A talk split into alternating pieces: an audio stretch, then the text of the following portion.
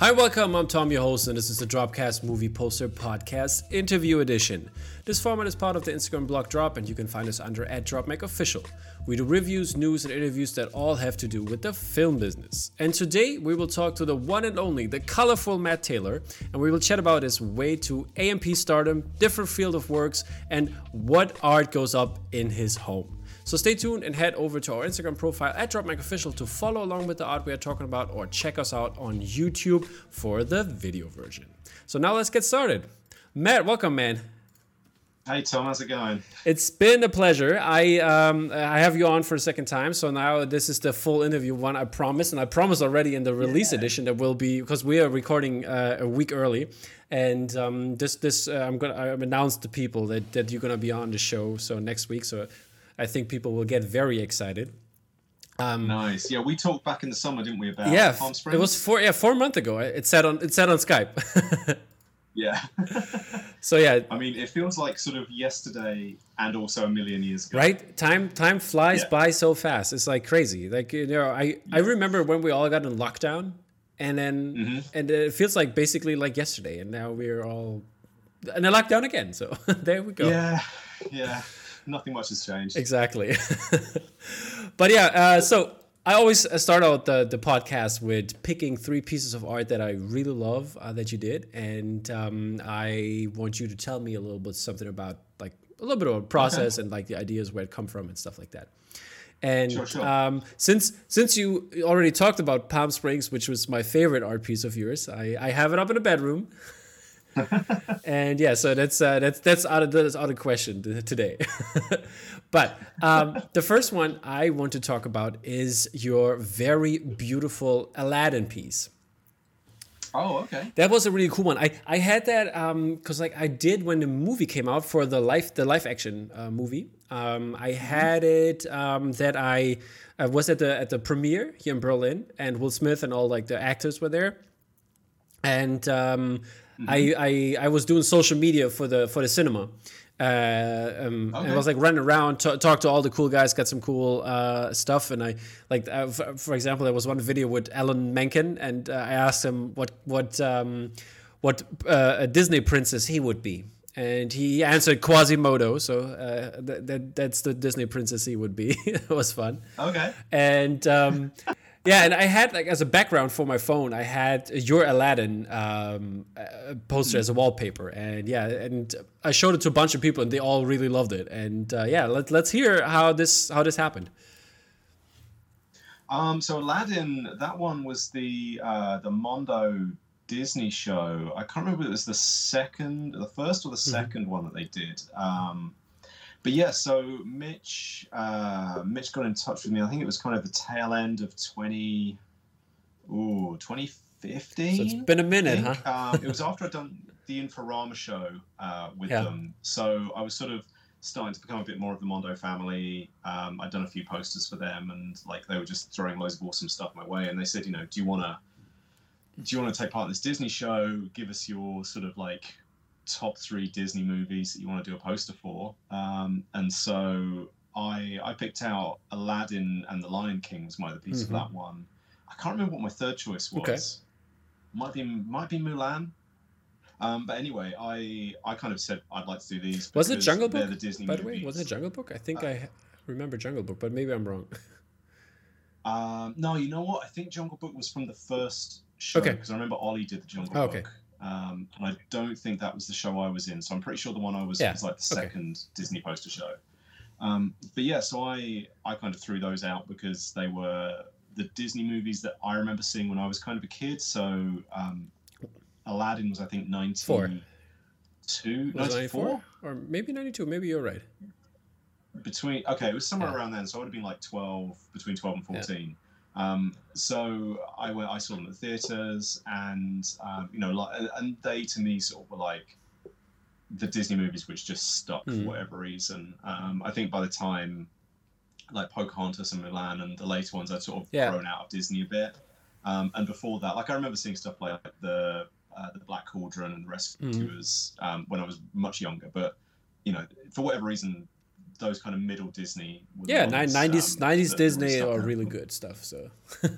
Yeah, I mean that's the thing as well. It's like it's not a controversial or unusual Yeah. opinion to say, you know, Beauty and the Beast through um, Lion King were like top notch Disney because it's you know it's it's received Yeah. everyone knows Is um by the way is um is, is Aladdin your favorite Disney film or what would you say is?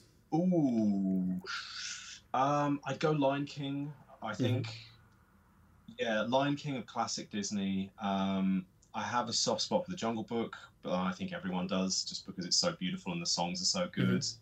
Um, modern Disney, I really like Zootopia or Zootropolis. It had two different names. It was something else in the US. That that one really, Yeah, what- uh, really stood out to me.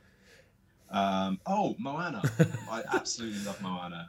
Um, oh, and uh, Lilo Frozen? As well. Um, I've watched. You know what? I prefer Frozen too. Okay, okay. You you're one of those, okay. really- Yeah, yeah. I went to see uh, I went to see Frozen two with my Mm-hmm. daughter when it came out, and I, for whatever reason, I just I think the songs are better. okay. and I think it's a much prettier looking film. It, it, it looks better, I think so too. I think it, it goes it goes along with your color schemes for your posters, definitely. Yes, yeah, it does. It does. I'd really like to do a Frozen two Yeah. poster at some point. Um, mainly just like for my daughter, Mhm. but um, actually no. If we come back to like my favorite movie, I think I'm going to say Lilo and Stitch. Okay. Because it's so goofy So and so um, like atypical Yeah. for Disney. I is think. are you excited about because I just I just had like a news podcast I do like a weekly news podcast on film and TV news Mhm. and they just announced that it's going to be a live action movie of Lilo and Stitch and I was like really against it really? but what are your thoughts on that I, yeah, I'm. I'm. I don't know. I have a kind of mixed feelings Mm-hmm. about the live action Disney movies because I don't think there has been one yet which sort of justifies its existence. Um, Kenneth Branagh's Cinderella was good, but then Cinderella's kind of classic fairy tale, so I don't think that one relied as much on the original Mm-hmm. for, Disney. for me the Um, for me the only one that I that stuck out was Aladdin because they tried something different and it worked and I think that is um, was like the the the, the, the best of the for, for me at least the best of the live action remakes Yeah, I think so. I mean, I say, yeah, yeah. Um, I'm waiting for it to come around on Disney Plus, and I'll check it out then. Um, December yeah, like December right today eh, yeah, even the Lion King, you know, was looked great in the trailers, and then you watched it, and it was just this sort of weird, uncanny valley where they didn't look enough like animals to be animals, but they didn't have Yeah. the kind of um, the sort of I I just more extreme expressions, you know. Yeah, yeah, make them feel exactly. Cartoony. It exactly just and- all looked a bit dead-eyed. Yeah, I, I- know what you're saying. It's exactly the point. They they look too much. They were more like an actual animal, and they didn't have the Yeah. overdrawn cartoon way. And I think that that was missing from the film for me, and especially that they didn't do anything about it. Like, I, I, yeah, it looked beautiful, of course it does, but uh, the the movie, the, the, there was nothing new to the story. The story was basically the same, and Yeah. um, then I can watch like a better cartoon version, I guess.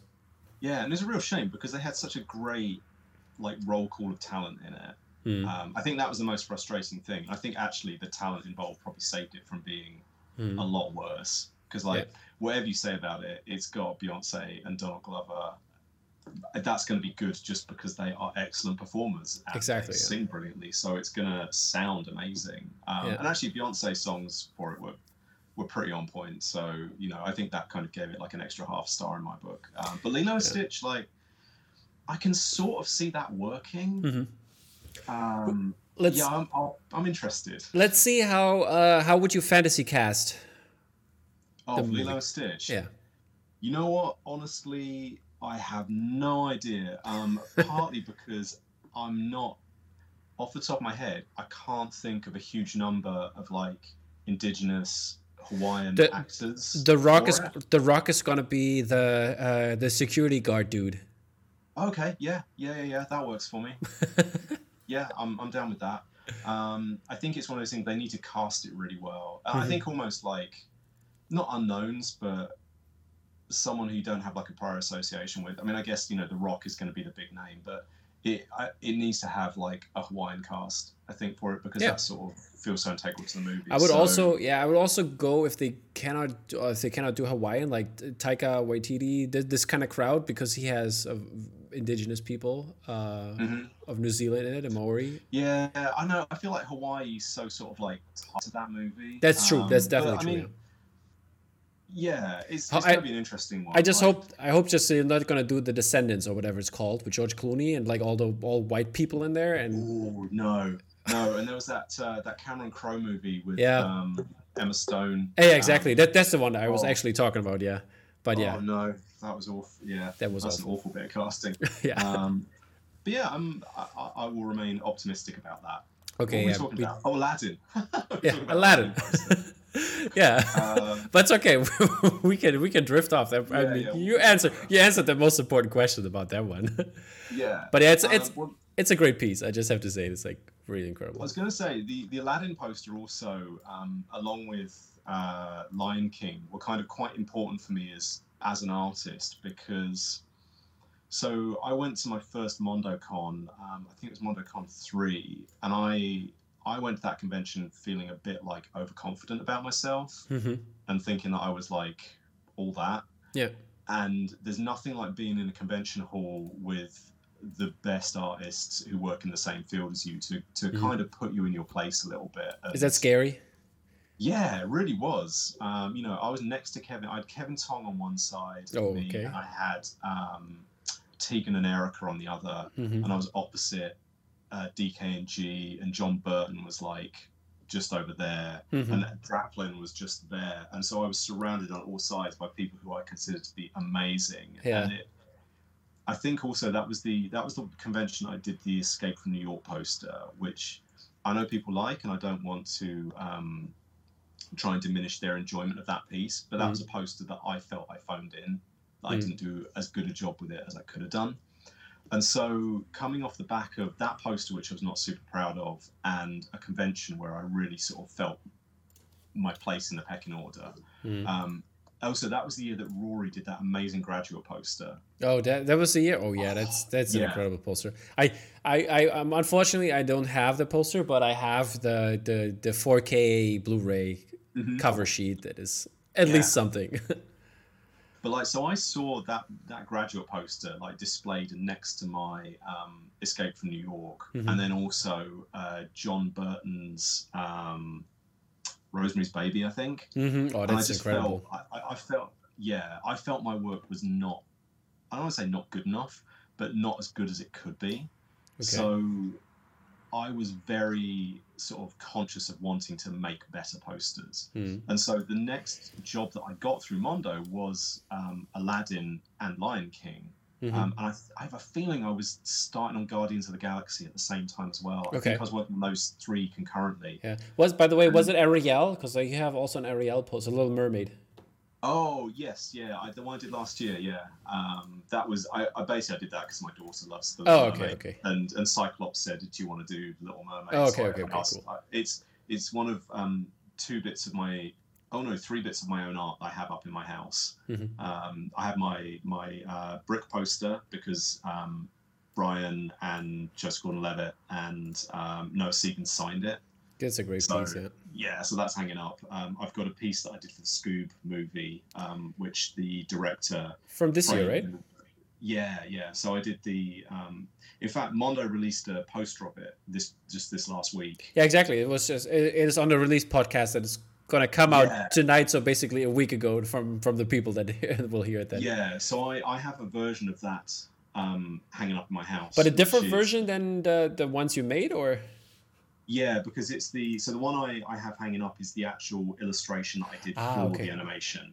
Um, so it's got a few extra cast members in there. Things are moved around. It doesn't have the title on it. yeah, how, Um, how big is it then? Is it still twenty four by It's- thirty six? It's, uh, it's uh, 2.35 to 1, so it's widescreen ratio. Okay, cool. Um, it's about it's about like this big. Okay, Um, it's, yeah. it's just there. Oh, I see. I, I can see it. Uh, the people, the people cannot see it though. But you would have to move it. But we're just gonna leave it. circle, Yeah. Like here, so it's Yeah. just out of frame. Yeah, exactly. Um, Anyway, so the director of the movie, um, Tony, he wrote me a little note, and he had like a framed version of that done for me. So I've got that hanging up because it was it was Oh, quite a that's cool. project. But then the third piece I have hanging up is my Little Mermaid, which is outside my daughter's room because she loves it. Mhm. Um, yeah, that's that's so yeah, so Aladdin, I I was just I wanted to make a poster that was as good as it could be. Mhm. So uh, it's it, that one's always going to be pretty important to me because I don't think I do anything differently on it. Mhm. Like I'm really even now I'm really happy with that and Lion King. Yeah. They just they they're about as good as I think. So.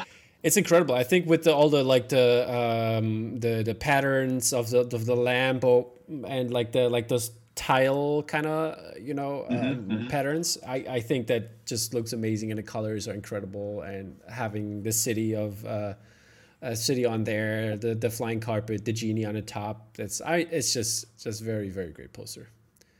we really you know at the time um, we we talked i think rob and i talked about doing a variant um, with Okay. jafar in place of the genie so like an evil version just couldn't get it to look right Okay. just couldn't get it to look right at all which is a real shame because that would have been a kick-ass variant but yeah we definitely tried it but i just it didn't it didn't feel quite right and couldn't get the colors to work on it so Okay. that one's yeah one of those great lost posters Okay. Yeah. That's that's also another book idea there. Lost posters.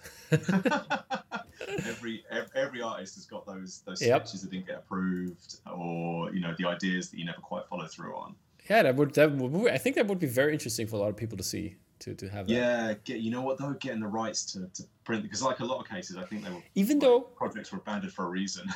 Yeah, okay, true, but uh, in terms of licensing, shouldn't it be it, it, it wouldn't it be considered fan art or is it that if, if you sketch it for a project that is licensed, is it under NDA or what what how is that? maybe you know what? Yeah i think it would depend on the project um, because if you've got a likeness of someone in there you still need to get approval to, to print that likeness um, Okay. and uh, i'm trying to think like i've just So, but then I Oh, have no, I I've, just have, done a, I've just done a project I can't talk about at all. oh, that's not good. Um, okay, so I've done a project that I can't talk about at all, and I did a piece of work for it which isn't going to be used, basically. okay. Um, hopefully, I can share it at some point in the next year. Mhm. But like, I I spoke to the AD on it, and I was like, "Can I post this like when the rest of it goes live?" And he was like, "We're not sure." Okay, interesting. and it was you know because it's it's a piece of work that's completely finished and it's not going to be used because it was it was being put together as part of a pitch with like a ton of other work and Mm-hmm. Yeah. you know my my illustration didn't get used which is fine um you know that's just the way it goes yeah, sometimes but happens, yeah. Even even with all of that i still might not actually ever be able to share it because of the, Yeah. the nda the kind of licensing with the end client who it's for Yeah, that's that's what I figured. Probably, if you do it for like a pitch project, they basically buy all the uh, they they like pay they paid you, so they bought like all the stuff you did, and if they use it, it's up to them. So yeah that's the problem Yeah. here. But like, I I wonder, do they buy the idea in terms of you know if you like would recreate it like just as a sketch form, you know? um you know what i don't know uh, Because like in the end, it's like fan art. You can do whatever you want. If it's a one of one, and it's not, oh, well, let's say we're not going to print it, but we're just going to put it in uh, uh, on a podcast. No, making no money on this. Yeah. I think putting it like displaying it out of context, like um, you know the Mondo Talk panels Mhm. where they they show all of the great Yeah. um, unused sketches and stuff Mhm. because that's a sort of. uh, But the thing is, they often say you know don't photograph this, don't put it out online. And I think that's the only way that they're allowed to show it. Yeah. Because as soon as it is like out there in the world, that, you know, if I if I go to Google and I type in I don't know, um, Aladdin film poster Mhm. It will show you know the one sheet the teaser but then like my poster will come up on there and also um, a whole bunch of other Yeah. fan art and at that point it then becomes difficult to differentiate between what is official what is kind of licensed art like mine what is fan art. Um, and i think I, I mean again I, I don't really know because i don't i don't know like the inner workings and the machinations of what goes on in the studio but you know if if you have said to someone you can't put this out for whatever reason you know be it that they're not happy with it or because they don't have a likeness or something and then it is out there on the web Mhm. it's pretty even if you say well i'm just putting this out as fan art now it's still out there so it feels like you're crossing a line where they've said you can't do you know Yeah, it's said got- at a certain point Yeah, I we can't do this It's the client in the end. I mean, you you mess up with the client, Yeah. then they're gonna hire you. It's totally understandable. Exactly, and you know, I'm always wary. At the end of the day, I don't want to. I don't want to annoy clients. Of course not. It's one of the reasons I've I've never done any uh, private commission posters mm-hmm. because I, I, I, I was working on something for 20th Century Fox, and I, I got chatting with the AD about mm-hmm. unlicensed posters, and like he was a fan because like he was a poster collector. Mm-hmm. Um, he didn't work at Fox; he worked for a studio that worked with Fox. Mm-hmm. But he also told me that some people higher up um, were not keen on them, and that you know artists have been not selected for a project because they'd done unlicensed stuff for the property, and especially they had been profiting off it. Mm. Um, so, so for me, yeah, it always has that impact. Having said that, I have actually just said yes to doing a private commission. Okay. Just one. I'm doing one because the commissioner kind of caught me. Uh, well, the commissioner, I like, I know the commissioner, like socially, but he kind of caught me at a time and said, "Do you want to do this?" And I was like, "Yeah, why not?" Why not? okay, um, okay, I so, see. So there is going to be one out there, but I can't talk about what it is. Um, okay. Yeah. yeah. Okay, we're gonna cut. We're gonna cut the talk short here because I want to know. no, I'm kidding. but yeah, um, yeah, that's that's all really cool stuff, and that's like really interesting. I I, I wonder also if like because I because I know actually some other artists who do like tribute posters. They create stuff mm-hmm. um, uh, like actual posters. For example, I have in a release podcast I had last week for uh, from SG Posters. She did a tribute poster oh, from yeah. Mank which looks mm-hmm. really really cool. And uh, I, I wonder sometimes if how how could the studio or somebody like be mad at that, you know? This I don't think they could. I think I think when it crosses a line is when someone's profiting directly from it. Okay. Mm-hmm. You know, if someone is essentially is selling it, um, you know, it's the same as me drawing. I was gonna say drawing like a superhero and selling it, but then superheroes are kind of a slightly grey area because you have lots of. Um, I think superheroes with with like comic conventions, people yeah. will sell illustrations of, and I think they kind of give a pass to it because these are the creators who are making their um, their artists successful. Like say Chris Samnee did these amazing black and white um, uh, Battober he does every year. Mm. He does like 31 amazing black and white drawings of Batman and they're not licensed, they're not official, mm. but they're kind of one-off originals. And he's, I think their eBay auctions are up at the moment, um, which are only available to the US. Otherwise, be trying to buy one because they're yeah. they're incredible illustrations. I, I, I but, wonder though, for example, um, the artists do the sketches. They the, the sketches they sell though. For example, Greg Roos does it. Yeah, I think Doaly Doaly just did it. Again, I think as their originals, mm-hmm.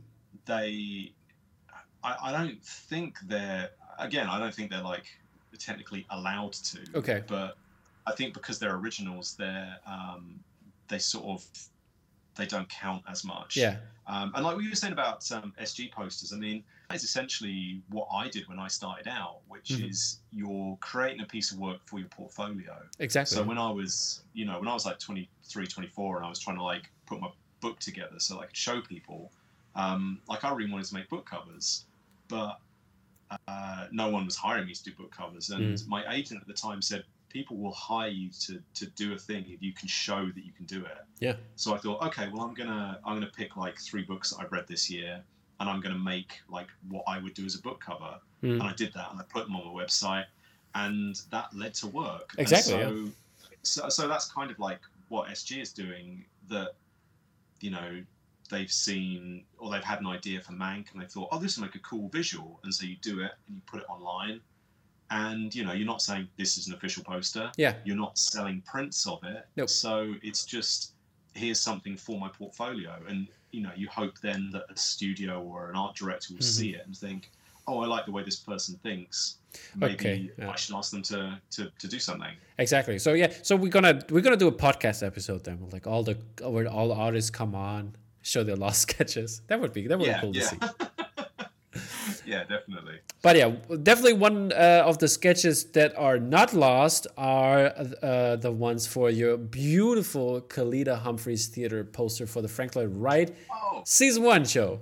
That was that was a really piece. That was a really beautiful piece. It was a um, that was actually the first time I uh, went to a gallery that oh, that had poster this this kind of poster that I'm collecting and it was in New York last uh, last year, 2019. Yeah, when yeah. when the first show came out, and uh, I bought all of like I think five or six posters. I bought like right on the spot at, at Ken uh, Harman's place at mm-hmm. Hash- Hashimoto Contemporary. Yeah. So that was like really really great that I could like actually see them in person and like uh, like this kind of way. It's like incredible feel. But uh, how did this happen? How did you get into the show? And how do they? I mean, it's Spoke Art, so they know about you as a poster artist. Yeah, but yeah, I've, I've been working with Spoke Art for a few years now. Um, mm-hmm. I'm trying to think. The first piece I did for them might have been Lost in Translation. Yeah.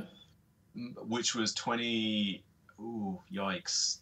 2014. Does let me? I think I have it somewhere. There it is. Yeah, I, I pulled it up I'm talking people. to you on my phone. I can't get because normally I'd be like looking at my laptop at the same time. Yeah, yeah, yeah. I, I pulled um, it up. I pulled it up. First, at least the poster, but it, I, I thought I it's going to say on it, but it doesn't.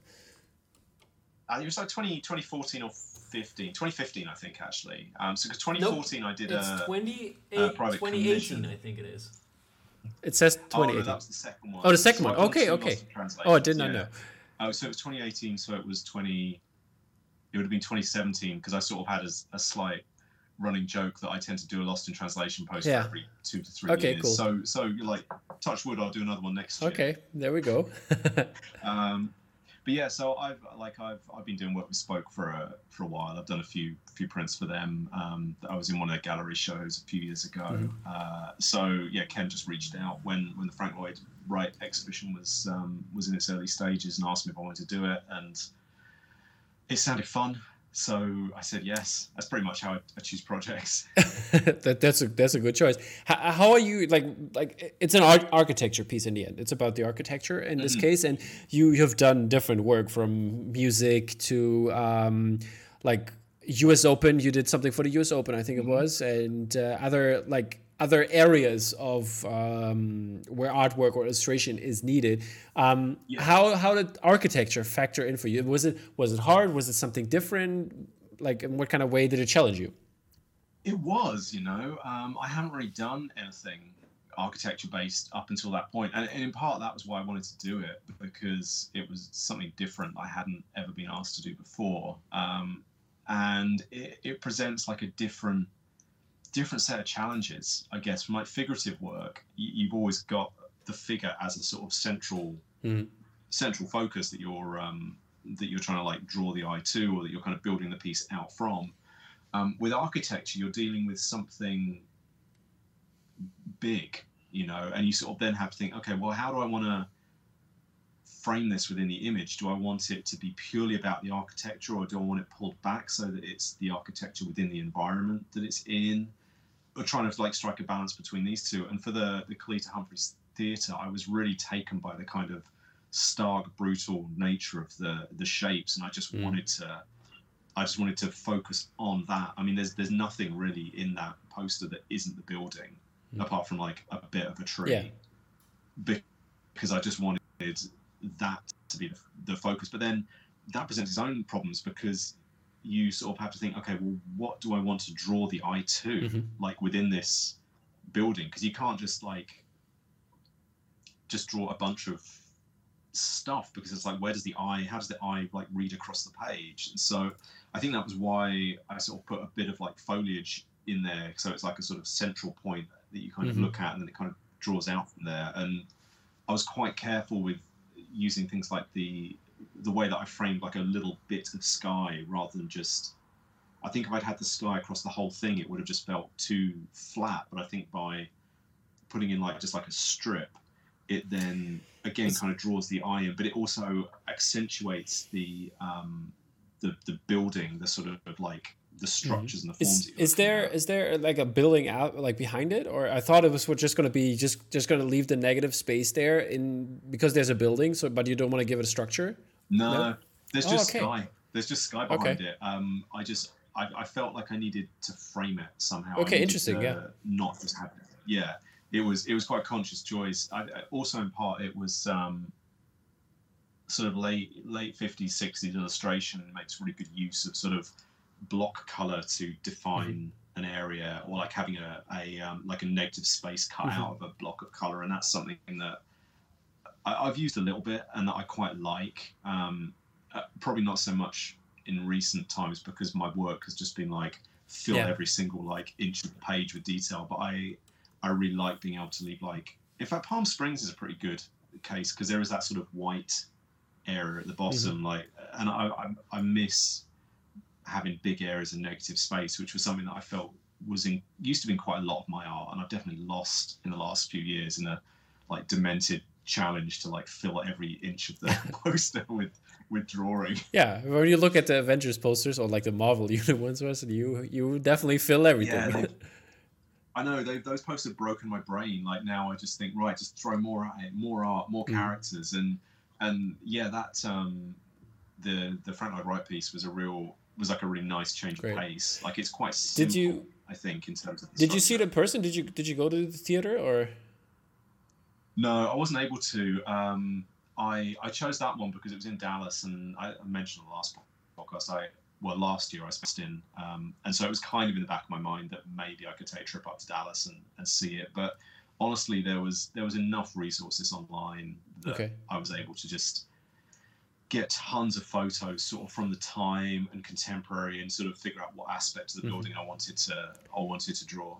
Is, is it is it different in a case of like you know you have references obviously on movie posters mm-hmm. and you do maybe uh, uh, like some tracing for certain things or whatever but is it is it different when you created this one or is it the same kind of process on the basis Yeah, pretty much, pretty much. I was uh, I was quite aware of having to sort of trace bits of it to get the proportions and dimensions like mm-hmm. exactly right. I think I think what I did for this one was I built a collage up of about three or four different photos of the same sort of aspect of the building, mm-hmm. and it, it's not like 100% accurate. Like I think the the roof is slightly shorter in one area than it should be, but I sort of did it for like aesthetically it was more pleasing yeah. to, to have that bit a bit shorter. So I kind of cut and pasted the photos together. Like often, um, like there's a like slight digression. If I'm drawing a, a person, like I'll build a little photo collage up mm-hmm. of, uh, of how I want them to look, and, and often it'll be like, okay, well,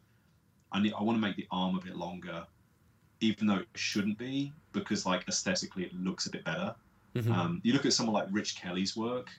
Yeah. You know the proportions on Rich Kelly's work constantly blow my mind because they're not like correct in the traditional sense of the the term, but they look right.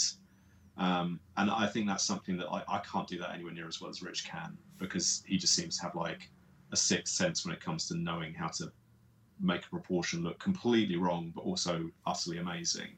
Mm. Um, but it's something that I do with, with figure work and, and with this with the um, the Kalita Humphreys piece as well. It was it was sort of in my mind. That I had to just like tweak it to make like the lines just like line up accurately in mm. a way they don't in real life. But I felt like I want the edge of this to run flush. Yeah, yeah, yeah.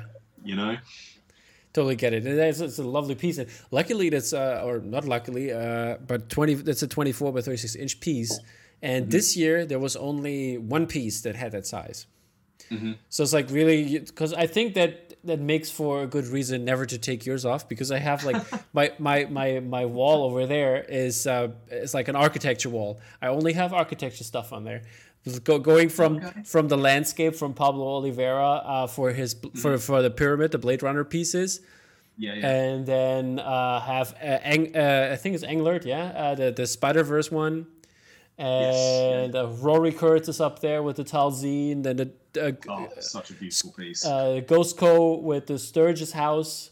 Then I got mm-hmm. Up there with the Guggenheim, and uh, d- d- perfectly fitting in terms of uh, architecture style. I got the Guggenheim next to yours because they had the 24 by 36 pieces. So that's and they had that same kind of like rounded. Exactly, exactly. I was so disappointed not to be able to take part this year, which was entirely my own fault. Like mm. Ken was emailing me up until the week before, just saying, "Have you had time to do a piece. I was like, um, unfortunately, other work got in the way, and I just I wasn't able to. But I, I hope if they keep if they do the they do another Frank Lloyd show that I'll be able to contribute again because it was it was a really fun piece to yeah. work on, and I, I, feel like I learned so much last time mm-hmm. that I want to do it better next time. So I really want to take another swing at it. Yeah, but it's very problematic because I bought too much. oh. okay, maybe for your wallet, it's better if there isn't another one. Yeah, yeah. Please, I was, I, I have like as I said, I have five from the first show, and I think the second one I got 6 mm-hmm. Ooh. So yeah. I mean, that's a lovely collection. Though. It is. It is. and and finally, I can uh, can change at least a little bit and make it like have left the wall like have something new to it, like like I do with this one.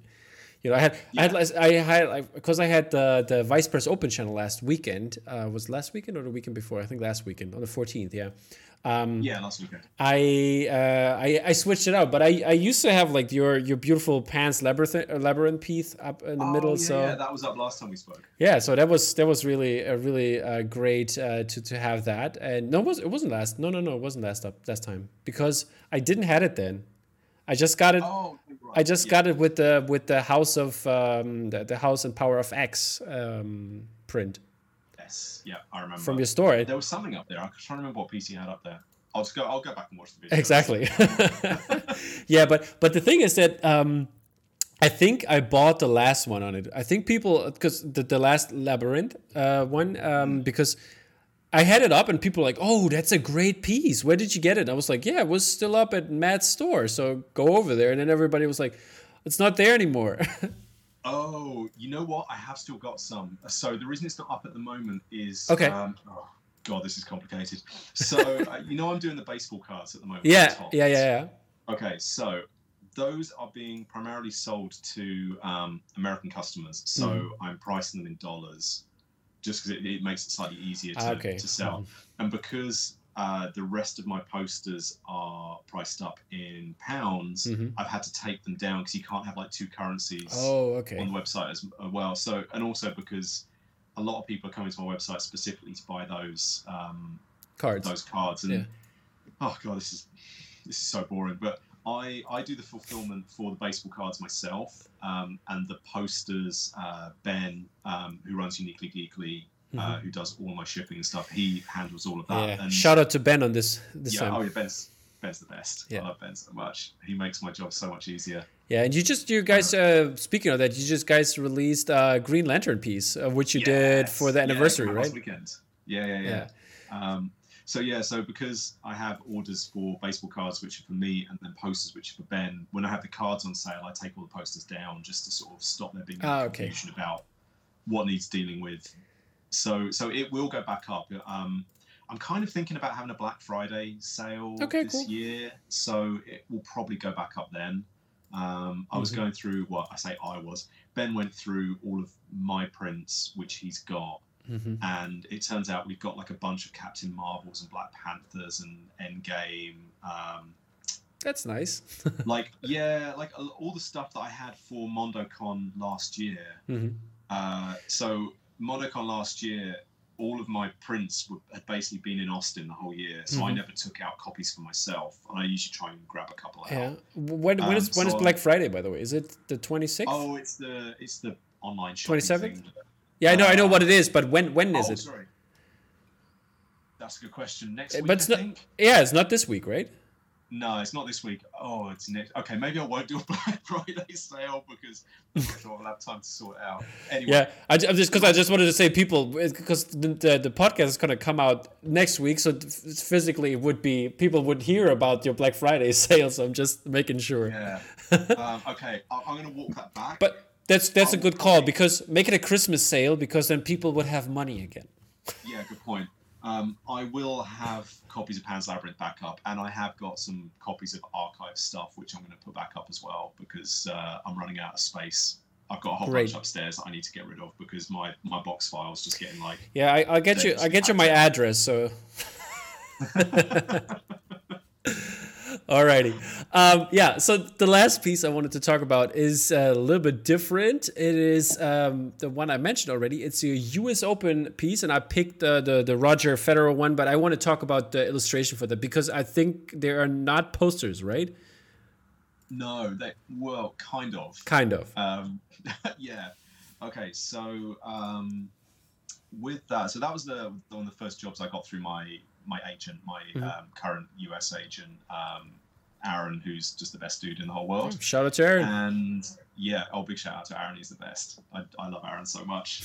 Uh, he, again, he's he's someone who makes my job an awful lot easier mm-hmm. because he handles all of the business side of things, and I just get to draw. That's cool. Um, so so yeah, he um, he approached ESPN um, or a studio who were working with ESPN for the US Open, and they liked my work and basically the um, the illustrations were printed out as big, big posters, which were displayed at Flushing Meadows during the event, mm-hmm. but then also they recorded some video of these big posters and kind of cut it against footage of the players, mm-hmm. which became the TV promo oh, for that's great. For the so it was a kind of combination of like a big poster installation and then a TV advert as well. Um, I was working with um, a design studio uh, and also this is terrible. Are you looking at it on my website? No, I'm, I'm I I grabbed uh, I grabbed ah, one of the screens, but okay. should I look at your website? Um, I, we can do that. Yeah, can you? Because I want to I want to get the name right of the artist who did all the the background elements. Hold well. up, I'll, I'll pull it up. Um, you keep talking, I'll pull it up while we talk. Yeah, yeah. Um, so yeah, so they they tasked me with doing just big standalone illustrations of the um, of the four players. So it was uh, Federer, Djokovic, uh, Williams, and Osaka, and they kind of supplied images that that they kind of felt were right because if you watch the the, um, the video that they did of it, mm-hmm. uh, they cut quite clean between images of the players and then sort of video running off it from almost the same kind of poses. So it moves really nicely. Um, it was a super fun project because I just I didn't have to worry about the sort of design aspect of it. Mm-hmm. It was it was just straight up draw these players like looking dynamic and cool. Mm. Um, I think with these, with those ones, I I don't usually have sort of like outline strokes on things, mm. but I think I think I knew because they were going to be printed big and, and yeah, the they're, they're murals. They're murals. That's uh, yeah, answer, essentially. Yeah. Um, I just felt they needed some sort of like edges to them to make them feel quite mm. sort of yeah, uh, I, like encapsulated. Yeah, I just showed the video, so you you know. Oh, okay. um, but yeah, it was it was really it was a very fast turnaround project. I think I only worked on it for like four or five days. Okay. Um, start to finish, and and then like a week later, it was it was out there in the world as a, a TV ad and, and posters, and I, I, think that was one of the pieces that led to my um, Topps uh, baseball cards. Oh, okay, cool. Um, because I'd not really done anything with sports up until that point. Mm. Um, and I'm pretty sure Topps saw that work, and I think that's what that's one of the things that led to. I obviously they saw my other work as well, but it kind of showed that I could do like representations of athletes, mm. But also have them feel a bit like dynamic um, and like sort of not too sort of static and flat. Yeah. Um, it's not yeah, just a photo. It's not just a photo in the end. Yeah, exactly. Um, it was it was fun. Um, again, like like I say, the big takeaway is that I, I tend to just say yes to things which sound fun and hmm. yeah, that that was yeah, that's that, that sounds very cool. Did, did you know if the the players saw it? Like if they like actually you know seen your I mean, artwork? I'm not sure. I, I, assume so. I mean, it was it was up as like big posters at Flushing Meadows, mm. so it's entirely possible. Um, I don't think they would have had to sign off approvals on stuff like that because it was mm. it was ESPN who were like the end client at the end of the day. So yeah. as long as they were happy with it, you know, that's that's also well and good. So yeah, I just I just I, wondered I, if they wanted like at the house, like you know, hey, I, I need a poster of this. That'd be nice. I mean, you know, all those guys have been drawn and illustrated, and you know, mm. on so many different things. Yeah, the... I, I won't sort of kid myself that that they saw it in any way, but you never know. Like I always find out like after the fact that someone's seen um, seen a piece of work. Like so the Tron uh, the Tron Soundtrack? album I did yeah. for Mondo quite recently. I know that I think it was Michael Sheen and Jeff Bridges both requested copies like some copies of it. There you go. I, again, I, I, don't know if that's like their people requesting them, so there's stuff in the archive, or it's mm-hmm. something that they personally request. But like, I get a bit of kick out of the fact that Jeff yeah. Bridges probably saw my artwork. Yeah, uh, he he better get uh, well soon. I mean, yeah, you, you heard the news probably, right? No. He has cancer. Oh really? Yeah. Oh, that's terrible. He announced it. So. Oh well, yeah. I hope I hope he has a swift and speedy recovery. Yeah. But yeah, so that's all very cool stuff you did uh, so far. We, we talked about very. It's like very interesting to see that you go in so many different direction. I think that's um, that speaks volumes for you as an artist and um, your talent. And uh, I, I mean, we we talked we talked like forty five minutes just about like those three pieces right yeah, now. No, but which, it's it's all good. You know, the you're not gonna beat the record. The record is three hours. So. Oh really? yeah. Oh no. Let's give it a shot. it's it's. I did it with Mexifunk, he, but he had like, I think we we stopped talking about art at some point. It was only like his stories. He he basically told stories the whole time, and he has he had so many great stories. But I'm, I'm always mentioning this because one of my favorite stories is he worked at the Warner Brothers store and mm-hmm. he was uh, in charge of like uh, like the, the the the the single sketches when they did uh, Batman the animated series, like mm-hmm. um, the the that that that were turned into a TV uh, uh, into the TV show. Like you know, uh-huh. so you could buy basically some some of the scenes, you know, like that that oh, they had no done. Way. That's awesome. And you know who called him multiple times and put on his. Joker voice? Mark Hamill course he did. That sounds exactly like the sort of thing he did. yeah, yeah, he called it with his Joker voice, and, then, and he he he he he's doing an impression of it uh, on the show, and it's like really great. Mm-hmm. Yeah, if if you have time, if you have three hours, or just want to listen to it because it's just so entertaining to listen to it. Uh, it's it's really worth it. I can tell you. You know what? I probably will. I, I quite like um, podcasts where, or you know, YouTube videos or, or podcasts which uh, um, don't necessarily have to look at. You can just kind of yeah. listen to um, just I have I, I quite often have that on when I'm drawing instead of music or TV mm-hmm. because I tend to get a bit distracted by TV. I'll find myself just watching whatever I've got on instead yeah. of uh, instead of doing what I should be doing, which is drawing. exactly. I, I, I know I know the feeling. So that's why I always listen to my because I'm I play fantasy fantasy football like uh, mm-hmm. like NFL football and uh, yeah. So I, I always listen to those podcasts and like that that that helps me when I, when I'm cutting videos and doing stuff like that. So yeah, yeah, yeah, for sure. Alrighty. Um. So, but I wanted to know about you. Uh, getting into that. Okay. How how did you how did you start out? Um, as with your career, where did you study? Um, how did it come that you are the poster artist that you are today? So I I studied advertising at university, mm-hmm. um, mm-hmm. and it wasn't really the right subject for me, which I realized pretty much immediately after graduating when I, mm-hmm. I discovered I, I didn't want to I didn't want to work in advertising. Um, it just it wasn't. What what part of advertisement was it?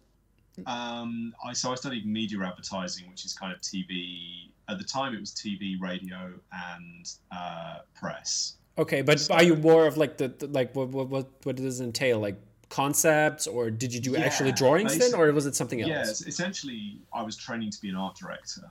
Oh, okay. Um, mm-hmm. And I, I didn't realize that at the time. Uh, so when I, I applied for the course, um, the, the university had a good relationship with the art school I was at. Mm-hmm.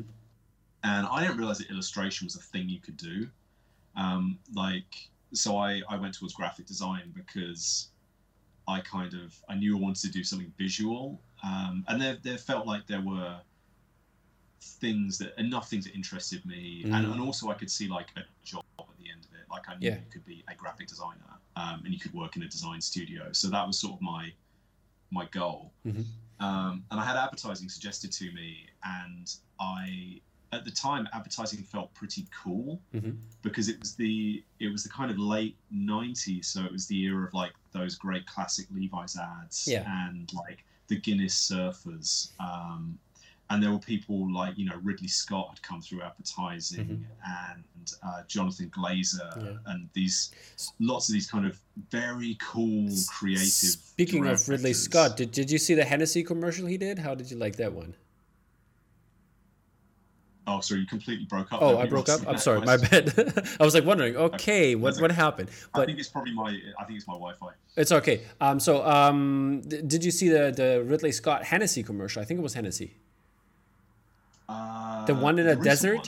It was very spacey. Oh, yes. That was. Yeah, it's great. Uh, it's it's it's Ridley Scott. I mean, he's. Mm. Um, in fact, we'll talk about Ridley Scott in a bit because sure. Alien. But yeah. um, but yeah, so I I was a bit kind of um, I don't know fame hungry. I guess like I, I loved those, those mm. kind of like name directors, and I love film as well. So in my head, I was kind of thinking, wow, these are directors and creatives that I like, and they're doing this amazing, like, cool work. So I, I just wanted to do a cool job. So I, I studied advertising, and I think in my head I wanted to be Jonathan Glazer or Ridley Scott and be the person who mm-hmm. was like making this art. And what I realized over the course of my degree was studying advertising is about coming up with the concepts. So you're not the person who realize like it. Yeah. takes the photos and who does the drawing and who shoots the video. You're the person who comes up with the idea and then finds someone else to realize it. Mm. And I had that realization that I wanted to be the person realizing it more than the person coming up with Mm. the idea. Which isn't to say that I didn't enjoy coming up with the ideas. Like that was super fun as well. But I just more and more I was thinking I want to I want to be the one actually making this. But but yeah, now you Um, got best of both worlds in the end. Yeah, yeah, kind of. I mean, I- I'd love to do more art direction because, like, there've been a few times recently where I've seen films and I've thought, oh, I, I'd love to do a poster for this movie, but I'm not the right person to do a poster for this movie. Okay. I was watching um, Roma. Okay, yeah, I, yeah, yeah. I had an idea and I've written it down somewhere, but I thought, oh, like, John Burton would absolutely kill this poster Mhm. For example, and um, in fact, I talked with I can't remember who it was I talked with a few years ago about like wanting to art direct a series of posters because I can't remember if it was Mondo or not. I'm, I'm hesitant to say it definitely was in case it turned out to be like Spoke or Bottleneck, but um, I definitely had a conversation about wanting to do some posters for like Rian Johnson's movies, Mhm. and I could just see like But if you did probably brick, you did brick with Mondo, right? So I could Yeah, could I be Mondo. Mondo, and it's like long been a dream of mine to do the Brothers Bloom because I love the Mhm. Brothers Bloom so much, and do something for Knives Out. But at the time, I was thinking, okay, well, like Marc Aspinall could do like a really awesome Brothers Bloom poster, and this artist could do a really kick-ass brick poster, and Mm. and so I do I do still have that that thing of. I'll have an idea, but I'll just think, well, I'm. Yeah. This isn't an idea for me, you know. Okay, I understand. So that, um, but yeah, so I the, the positive side of this was that while I was studying advertising, I then discovered that illustration was a thing because you see these great like painted um, advertisements. It's like, oh, someone had to do that, Mhm.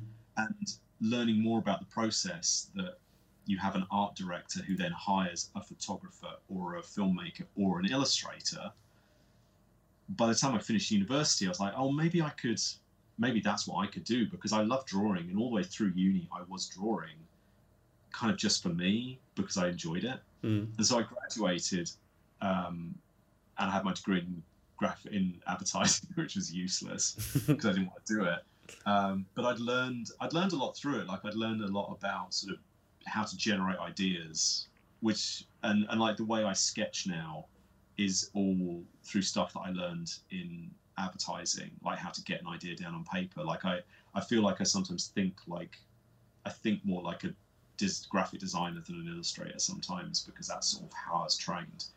Um, but yeah, so I graduated and I went to work in a record shop, um, and I was kind of drawing on the side. Do, do you do you know that uh, Matt Ferguson also started out in the record shop? yeah, yeah, this is a cool place to work. Everyone wants to go to work for like HMV or Virgin Records at the time because you got like discount on movies and records and all Hmm. the other cool shit they sold. Yeah, I, I worked in a sneaker store, so that that's that's my Oh, record store. Yeah, I I um, I was co-manager of a um, a sneaker store for a while as well. Like, I, it's quite nice to have that in my back pocket because if il- illustration ever goes off the rails, like I know I could go back and run a shoe shop. And to be honest, I'd be pretty happy running a shoe shop.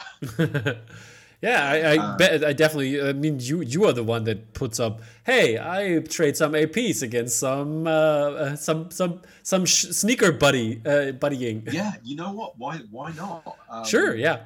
we were talking i think just, just before we started um, filming this we were talking about like being famous Yeah. um, and I, I do not consider myself to have any level of fame however i am aware that i've got like 50000 instagram followers Mhm. and like some of them have got to have like size 10 and a half feet yeah, And maybe they're into the same sneakers that i it's, am it's me And- it's me, buddy. oh okay you're the one i'm, I'm competing with Yeah. um, so what the hell? Why not? Like, I know there are people out there who want like the baseball cards and the posters, Mm-hmm. and if they're willing to trade a pair of you know Union Air Jordan ones for a a, a poster that is Sure. worth a lot of money, then yeah. I mean, I got the um, the Union Air Jordan fours a couple Mm. weeks ago uh, from a a guy who started collecting my work, who, who's trading it for a baseball card. Um, Oh, not trading it like I, but he's he let me have the shoes for retail, which is insane because they're going Yeah, for like I know, I know. Yeah, eight nine hundred bucks on eBay. But you know, he let me have them for retail and a couple of signed baseball cards, and I was so so grateful. And like if that's one of the slight fringe benefits from from having this job, then mm. I'm, I'm absolutely going to take it. Yeah, I, I know that feeling. um, but yeah, so back on what I did. So I I was basically just drawing in my bedroom because I love drawing, yeah. and I was kind of vaguely aware that illustration was a thing that I could do. And I did some posters for like club nights that friends were running, and uh, I did like album artwork for a, a buddy, and I I did um, I kind of created a pretty crappy website because this was back in 2002, and I didn't I, I know I knew how to code enough that I could put some thumbnails on a page mm. and I could put my email address on there. So I did that, and um, I think back in sort of 2000 and yeah 2002 2003 there weren't a lot of like art design blogs. There was like five. Was yeah, and was there like a t- Tumblr? Tumblr was that a thing then, or? Oh, that was way no. Tumblr was way later. later. Tumblr okay. was kind of late, uh, like 2000 and. I'm trying to think when I signed up Tumblr. I feel like Tumblr was like 2006, seven. Okay, yeah, could I be. Because um, I had MySpace. Yeah, me too. That, which, which, yeah, which I was posting art up on, but like no one's going to see it apart from my friends.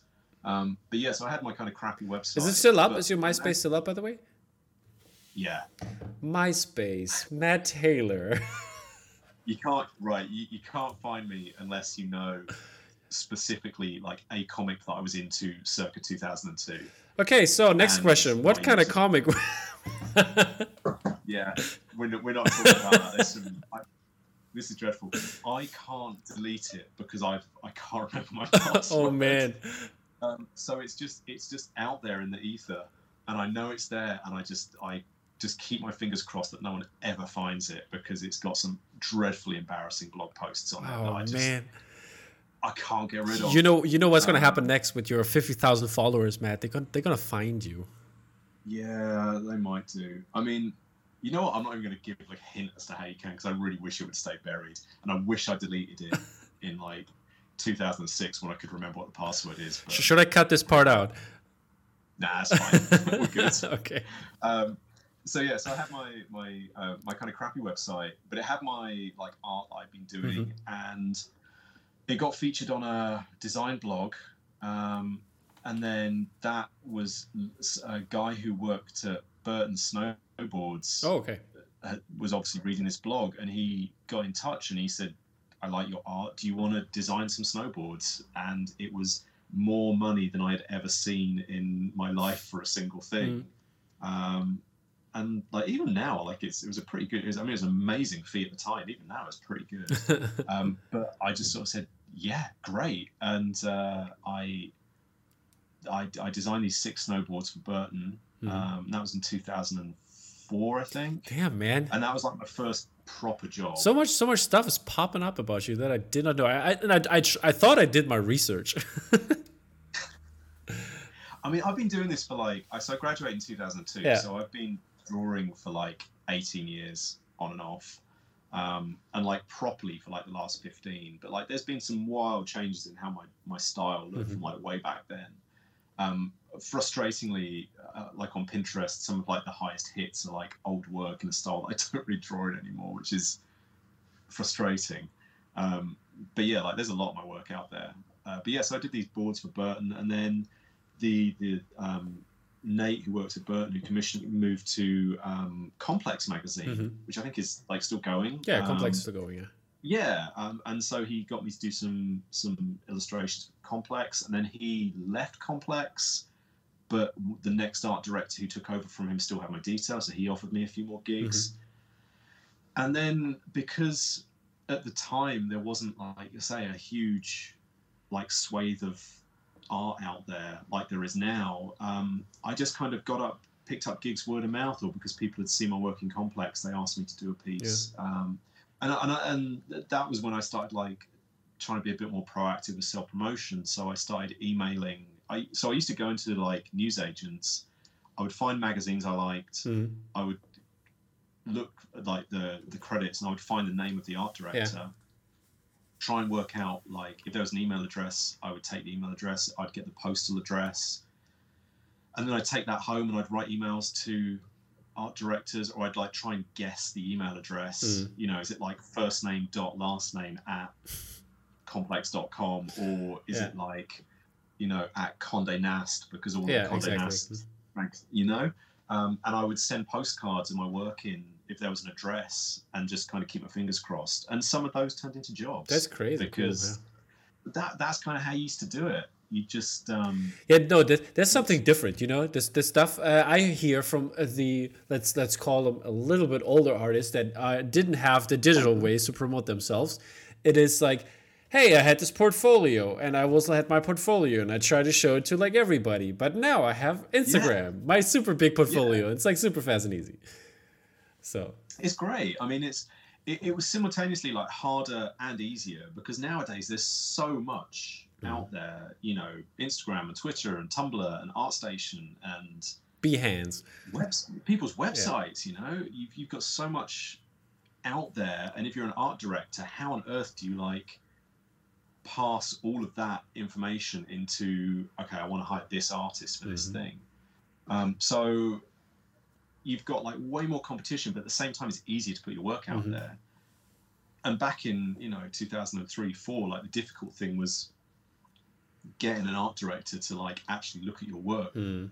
you know, because they might get I don't know, 20 postcards a day. Mm. And, you know, they have to physically file them. And you're relying on like one image and like maybe like a letter saying, hey, look at my website, here's the address. Yeah. But then that art director has to sit down and physically mm-hmm. like no visit your website. No link clicking. Oh, you know, it bookmark bars full of artists who you might want to work with. And you know, there were postcards I sent out, and I didn't, um, I didn't hear from uh, the the clients who ended up being my clients until like maybe two or three years down the line. Mm-hmm. Okay, interesting. Because they'd seen my work and they obviously put it in a file. Mm-hmm. And kept it there until the right project came up. Oh, that's nice. I mean, that's that's yeah. something that, that people like keep their keep the cards and not like, eh, not needed right now. Yeah. Whereas nowadays, like I like I struggle to keep up with how many artists I follow. Mm. Like, I follow too many people on Instagram, um, and I just kind of forget. Like I'll see an artist and think, oh, I want to keep up with what they're doing, so I'll follow mm. them, and then you know you follow so many people that the work gets kind of buried. Yeah.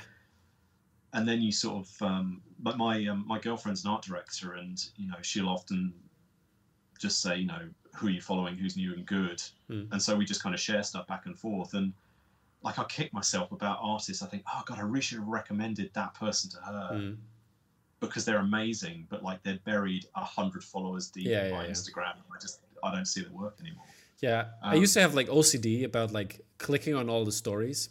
I couldn't handle mm-hmm. it that there was like the the, the Instagram uh, circle around it. Yeah, but I, I gave up. I gave up on that. It's not possible anymore. And I just do that on my private account. But it's like, yeah, Oh, I mean, I remember, you know, waking up in the morning, opening Instagram, and being able to scroll back to where I'd stopped looking at it the night before. Mm-hmm. And like, great, I'm all caught up. And now it's just like infinite. That's scroll. that's why I got off. That's why I got off Twitter. Twitter was the worst mm. back then. Even then, you know, it was like crazy. But yeah. Yeah, it's there's so much, and it's it's good in some ways, like I say, because it kind of democratizes art, and everyone can put stuff out. But also, you're just like a tiny, tiny little speck mm. in an mm. ocean of content, and you just have to hope that someone sees it. Yeah. But you just have to be very aggressive about promoting. That's why tagging, guess, tagging, all that stuff is so important. Yeah, I guess that's the thing. Like, you still have to be aggressive about promoting mm. yourself. You just have to do it a different way. Yeah. Um, you know, for me, it was sending out 500 postcards and you know 100 emails and literally spending like a week where i did no drawing and i was just emailing and like cold calling people mm-hmm like there was a few art directors I literally rang up and said, "Hi, I'm an illustrator. Can I come in and show you my book?" and you had to hope that they would say, "Yeah, I guess." You know, you're not showing them anything. You're just saying, "Look, I, really want to come and show you my portfolio." And again, like a couple of those, I definitely I went into Penguin a couple of times with my book mm-hmm. um, to show art directors before I got any work, like a couple of years before I got any work with them. Okay. Uh, but yeah, so that was that was kind of how I I kind of very slowly became an illustrator. Mm. How I was doing it. Do you remember what was your first poster in that regard? My first poster. Um, I'm trying to think now. Like the first poster I did, I think, was Lost in Translation, which was a private commission mm-hmm. um, for Billy, who's now like my friend Billy. Um, yeah. And then the first actual movie poster I did I was going to say it was Brick, but it wasn't. It was uh, Star Trek Arena. Okay. yeah. So, but it came out afterwards. Um, so that was when I was working. I was working in design studio in 20, uh, 2011 into 12. Mm-hmm. I worked there for about 18 months, and um, I think that was when I was starting to get a lot more kind of confident as an artist. Mm-hmm. And I remember uh, Ollie um, Moss, mm-hmm. who was a friend. I think we just kind of made friends over Twitter. Okay. There you go. Like we just like like a long time ago now, and um, he obviously he at that time had done you know Star Wars and Lord of the Rings, and like he'd he'd had a run of great posters at Mondo, and they'd asked him to art direct a series of posters, or maybe he'd asked them if he could art direct a series of posters. Mm-hmm. Um, anyway, um, yeah, he asked me if I would do a Star Trek poster for um, the episode Arena, which is the one with the Gorn and like the fight at the rocks. And mm. uh, uh, so I, I did that, but I didn't actually work with Mondo on that. I did that with Ollie. Um, like he was art directing me. Mm-hmm. So, and then that went in for approvals for like a year or something crazy. And then in the meantime, uh, Mitch had seen my work, and I think Rob had seen my work as well. Uh, sorry, Mitch Putnam and Rob Jones. Yeah, yeah. Um, they're, they're going to be on on the podcast soon. We, we, we're going to physically talk on Friday, but um, the, the podcast is going to come out after oh, yours. sweet. That's uh, right. I'll definitely be watching that because I'm, I'm happy to watch Mitch and Rob talk anytime because they're great. Yeah. Um, but yeah, like they, uh, I think Mitch got in touch with me initially, and he he just said he'd see it. Mitch is very very brief in his emails mm. I like. um, but also, it was, it was, a really, really brief message. It was like, we've seen your work. Do you want to work with us? What movies do you want to do? And I was kind of blown away because I'd, um, like, I'd followed Mondo for a few years at that point, and I was a hmm. big fan. I think I'd sent my work to them and asked, you know, can I work for you? Can I make posters for you? And I, you know, I don't know whether they kept my work on file or mm. whether they'd seen something else and thought, oh, let's get this kid to do some drawing. Mm. Um, and yeah, so Mitch asked me what I wanted to do, and I I was like super into brick at that time. I mean, I still am, but I think I'd seen it quite recent to that, and so I was like, yeah, can I like I like brick? Can I do a poster for that? And Mitch's like, well, I think we kind of know Rian, so we'll ask him. And then like a day later, I email back going, yeah, let's do a brick poster. So I did like three or four sketches, sent them in. They picked one. Mm. I drew it, and and then it came out. That's basically it. Um, and it released alongside, I think it was Ken Taylor's Where the Wild Things Are. Mm-hmm. I'd have to double check on that, but I'm pretty sure it came out the same week as that. And I was like, wow, coming like I was a big fan of Ken's work already at that point. Was it yeah. Ken or Martin? No, it was Ken. Um, yeah, and then off the back of that, people responded really positively to it, mm. and they liked it internally. And then uh, they, I think the next one they asked me to do was, oh, it was a poster for True Detective, which never actually got used. Okay, lost lost posters again. Yeah, that one's on my Instagram. I think that that one's yeah. out there in the world. I definitely okay. posted it. Um, but that was supposed to be part of like a series with I think like I think Francesca did one and uh, Erickson did one as well. I felt like Jock was part of that sometime. Okay. Maybe not. I might be misremembering. But anyway, my one didn't didn't get used in the end, which you know, fine. Mm. Um, and they they asked me to do Dallas Buyers Club and American Hustle. Yeah. Well, when did Fight Club? When did Fight Club come out, by the way? Because it's a similar style to the Brick one. Oh yeah, no. Fight Club was a few years later. Um, okay. Fight Club, weirdly, the origin of that was a piece that I did while I was working at Design Studio. While I was working at I Love Dust, the design studio uh-huh. I worked for for a bit, and uh, we done a pitch for a poster for a film about bare knuckle fighting. Mm-hmm. And so I had an idea which I'd sketched for that, but ended up not being the one that I used. Mm. So then when um, I'm trying to remember how how Fight Club came about, whether I just put the sketch up on Instagram and said, "Here's a stupid Fight Club sketch," and then Rob asked, "Hey, let's Rob make it a poster." yeah, Rob and Mitch said, "Hey, do you want to actually turn this into a poster?" Or whether they commissioned me. I have a feeling that I did the sketch just. I just did the sketch because mm. I, I had an idea. Mm. Um, and then, uh, like a year or two later, they actually said, "Do you want to do you want to make this into a finished poster? And and we did. And it, it was only after I finished it that I looked at it and, and realized that it was very similar to Starting My Brick one. Yeah. But okay. I think that's possibly because I did the sketch around the time that I was doing the brick. Oh, okay, yeah. See, um, similarities, uh, simil- uh, yeah, similarities could be it's seen. Kind of, it's kind of hard to keep up because I've, I've done so many drawings. I kind of forget sometimes when I've done them Mm. But also sometimes I just flat out forget projects I've done. Like I was talking with someone the other day, and they were like, "Oh, you did such and such." I was like, "Did I?" Oh yeah, I did. Because my Instagram feed is um, one of the things I learned uh, is that if you put work out that looks a certain way, people will ask you to do more of that work. Yeah. So for a while, I was like really into bicycles, and so I did lots of illustration of bicycles, and then lots of people commissioned me to do more drawings of bicycles because it was kind of the only thing on my website. Uh-huh. And after a while, like bicycles are really time consuming to draw because of all the spokes. And yeah, yeah, yeah. So, so I took all my bicycle work off my website, and then I didn't get asked to do any anymore. That's crazy. um, so, so like my, I do a lot more work than I post on like Instagram. Mm-hmm. I'd say I probably only post about 50% of the work I do. Okay. And the work I don't post, it's not because I'm not proud of it, because I'm happy with pretty much everything I put out, but it's just I don't necessarily want to do more of a certain thing. Uh-huh. Um, and sometimes I just flat out forget. Like I'll just lose track of a project. I'm pretty bad with comic covers because with comics, like you'll do it and then it's solicited. So you normally do it like a month or two ahead of the solicitation. So mm. by the time it actually gets released into the world, it's been finished for two months, and then it's another three months till the book comes out. Yeah.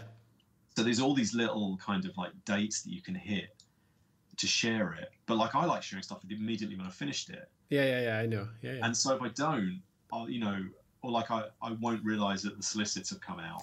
Yeah, so, I totally um, understand that. yeah, and so there's like, ah, damn, the time to shout about this would have been like a month ago when the solicits dropped. Oh, it's all right. I'll shout about it when the book comes out and then you forget when the book mm. comes out, and mm. suddenly you've got this situation of like, oh damn, I did this cover, and it's been out for a month or two. Yeah, you, uh, and, and by that point, I'm on to the next thing. So, so. social media scheduling, it's uh, it's tough. yeah, it really is actually. I need to be a bit more on it because I, again, like my girlfriend always reminds me that I should post on social media more and I should actually share stuff like more frequently. And I, I yeah. always say yes, I will definitely do that, and then like even now, I'm actually remembering something. Um, so the Scoob poster that came out from mm. Mondo last week, I haven't posted about it on social media yet, and I should have mm. because because um, it's still in the shop. Like people can buy. I know it. that I, I, mentioned that on the on the podcast. So tonight it's going to come out, and people will know that it's still there. Mm-hmm. Okay, well, by the time this comes out, hopefully I'll have posted about it on social media. Yeah, you can just reshare um, my link and say you're in it. So. There we go. Yeah, problem solved. Make it easy. yeah. But um, I mean, I mean, you have you have you have two you have two prints in in the release podcast. You got the Green Lantern and Scoob in there. Oh, Green Lantern, yes, again another one. But you I posted about that. I saw yes, you. I did post about that, um, but I didn't post about it ahead of time, which I felt bad for because I should. I feel like I should have done more promotion ahead of it, mm. so that when it dropped, there were more people like, "We got to get this now." Um, because you know what poster, the, you know, there's so many things dropping every I week. I know it's yeah, that's uh, that's you why sort of need to artists like artists say like mm. that's that's why they love to listen to my release podcast because they catch up what has been out and like like what people yeah. are putting out so yeah um in fact one of the questions you asked me was like you know what um oh we, will get to it but like you know what posters do you like at the moment mm. and i was trying to think like i don't know what posters i like at the moment mm. i'm so out of the loop onto what's dropped over the last few weeks yeah and like having so many like so many people that you follow all this stuff get washed away you know yeah yeah yeah yeah um, so yeah, like, so I think that kind of um, going back to what we are talking about, like that's how I kind of got into working with Mondo. Mm. Um, and I mean, aside from a couple of releases I've done with Bottleneck and Spoke, I've basically all my posters, like alternative mm. posters, have come out through Mondo. Um, just you know, I, I, sort of have a loyalty to them because they they brought me in. And I mean, my my kind of rule of thumb is that if um, if Mondo sort of have the license for it, then I would rather do a poster with them. And that's not out of any disrespect to say Bottleneck mm. or Spoke. Yeah, it's loyalty in the end. You know, I would always, I would always kind of want to have first refusal with Mondo, but you know, like, um, they so Bottleneck asked me to do Star Wars, and at the time, I didn't feel like confident enough to no, that's not the right way to describe it. Like, but which one? Mondo would do a fun. Um, the the Star Wars: A New Hope I did for my. For yeah, okay, yeah, the the one where it's like angled, you know, yeah, the the, yeah, the one the one I have. oh, the one you have. Yeah. Okay. Um, um, so yeah, like Mondo were putting out a bunch of Star Wars stuff, and I sort of felt like they, if they wanted me to do Star Wars, they would have asked me to do Star Wars. So I didn't feel bad, like when Bottleneck said, mm. "Do you want to do Star Wars?" Saying, "Yeah, okay." Um, and I'm still, I feel so I feel so bad. I'm still working on Empire Strikes Back. Mm. I've been working on it for like three years now, and I keep putting it to one side because I can't. There's a bit. There's one little bit of it that I can't get right, and I've drawn about six times. Mm. Um, and I feel really bad because Joe emailed me at the start of this year. Uh, Joe, who works at Bottleneck, mm. um, emailed me at the start of this year saying, "Can you, can you try and do it this year because it's 40th anniversary?" Hmm. I was like, "Yeah, yeah, yeah, I'll definitely do it this year." And like, it's November, and I'm still agonizing over this one little square of the drawing. I haven't finished it. Okay. Maybe I'll do that this afternoon. Maybe this afternoon I'll, I'll try and take there you go. Some some motivation, some remember remembering and motivation. Oh, I I'm grateful for Joe's near infinite patience with me saying yeah. I will definitely do that for yeah, you. Yeah, he's he's a good guy. Yeah, singularly failing to do the thing that I said I'd do. but I do. I will finish it because it's a really good poster, and even though I've been working on it for three years. Mm I look back at the bits I did three years ago and I'm still happy with them, okay. which I think indicates to me it's worth yeah. finishing. That means a lot. Um, maybe this year. maybe this year. Fingers crossed. Fingers crossed. yeah. So, um, since I do a lot of movie reviews as well on the blog and I'll talk mm-hmm. about films in general, um, I was wondering what the what was the last movie that you saw? I mean, we can't go to the cinema uh, exactly, but what's the last one mm-hmm. that you saw? Um, well, I know the, the answer I gave to you was Alien. Uh, mm-hmm. The, the truth is, it was actually Mulan because I watched Mulan with my daughter on, on Sunday. The, but the, I did the, the, the, the Disney version or the oh I'm sorry the the animated version. Uh, the uh, the cartoon, yeah, yeah the um, the original. Mm-hmm. I, I, in fairness, I slept through about forty five minutes of it because um, my my daughters had woken up at half five. Yeah and I'd been awake for a long time on Sunday already. So uh, while my youngest had a, my youngest was having a nap, yeah. and uh, my oldest and I, when my youngest isn't napping, we'll watch a movie um, or do some drawing. And um, she wanted to watch a movie, so she watched Mulan, and I had a bit of a sleep, so I didn't really count that. Mm. Um, but yeah, so Alien. Let's say Alien was the last movie that I chose to sit down and watch. Mm. The funny thing is, I just watched that uh, on Monday. It's so good. Mm-hmm it's did, so did you see very very good. Did, uh, speaking of new releases uh, that we did earlier, did you see the two Alien pieces that came out? No. Who are they by? Uh, they are one was by Pablo Rivera or Paolo Rivera. He did it for si- oh, for really? sideshow for sideshow art. Oh, oh, yes, I did. Oh, um, and and uh, and Rockin' Jelly Bean. What's that? Rockin' Jelly Beans. One? No, that's not the one I'm talking about. I'm oh, talking because that one's. I'm talking about yeah. That uh, I, I'm. I don't know. I'm I'm a little bit on, a, on the fence about them because uh, like what what Rockin' Jelly Bean does because I think it's too sexual and too sexist in a certain way. But I'm. Yeah, it's just okay, me. I can. Yeah, fair enough. I mean, I I like his work. I can definitely see the problems with it. Mm-hmm. Um, but just from an aesthetic point of view, he's a really good painter. Yeah, and he's someone whose work I've I've followed for yeah it's, so it's not about long. his style it's uh, about more about his mo- motives yeah. and themes that he puts yeah totally yeah i can i can see that um, but yeah and the other one was a fan group exclusive of uh, Krzysztof Domaradzki and he did like four different oh. four different versions of alien and they all look amazing it's it's incredible. Oh, cool! I'll check. Yeah, those, I'll I'll, I'll, I'll put it I'll put it in a chat for you. Hold on, well, so you can mm-hmm. uh, or you cannot watch it, right? You're not. Uh, you know what? I've got my laptop right here, so I'll just um, yeah. I'll grab it up. So I've got that in front of me. Yeah. Just want to make sure it doesn't come into screen. Hey, that's boom, good. Boom, so boom. you can't see that my laptop's right here. Exactly. Yes. Uh, as soon as you can have the laptop up, that's fine. I just posted it on, on, on Skype, so you can see it in a second. But they, they just look amazing. This is three like four different amazing pieces. My favorite is the last one, the the one with the gray and the green. Mm-hmm. And uh, second, uh, where did you post it? Uh, on the Skype chat. Skype chat. you saw, you saw. I think I don't know. You you, you it, it, says it saw you saw it already, but I don't know if it was on the phone. Oh, that's weird. Oh, you know what? It's because I've got Skype running on my phone and my laptop. It's it's probably on my on my phone. Probably. Hold, uh, hang on, let me just quickly Google it. I, I don't know if you can find uh, them because the artist again? Uh, it's Christoph Domaradzki, but I Crabs They call him Crabs, but he doesn't like to be called Crabs. So. Okay. But I'll, I'll do it on Twitter real quick. Hold up, I'll send it to you on Twitter. Oh, sweet. Okay. This is all live people. so one second here. Um, um, yeah, it's a great piece for the people that have seen it. It's definitely uh, the the ones that got into the group because it was just fan group exclusive and you have to get you you had to get uh, into the group and uh, yeah it's it looks just incredible. And here we go. I'll uh, can i not uh, i can only send one at a time? That's ridiculous. Okay here you go. But you get the gist of it. Yeah okay so it should be on there now. Yeah my uh my laptop's having a bit of a moment with the uh, wi-fi. Oh okay. Yeah that's cool yeah, that's the one that came out. And If you yeah. look at the details he put in with the alien and like on his on the skin and on the tail there, it just looks incredible. Yeah, yeah, yeah. I'm into that. That's good. Yeah. Did Did, did cool. you know Christoph Domaradzki or not? Uh, not personally. I know his work. Okay, okay. That, um, yeah, that was more the question.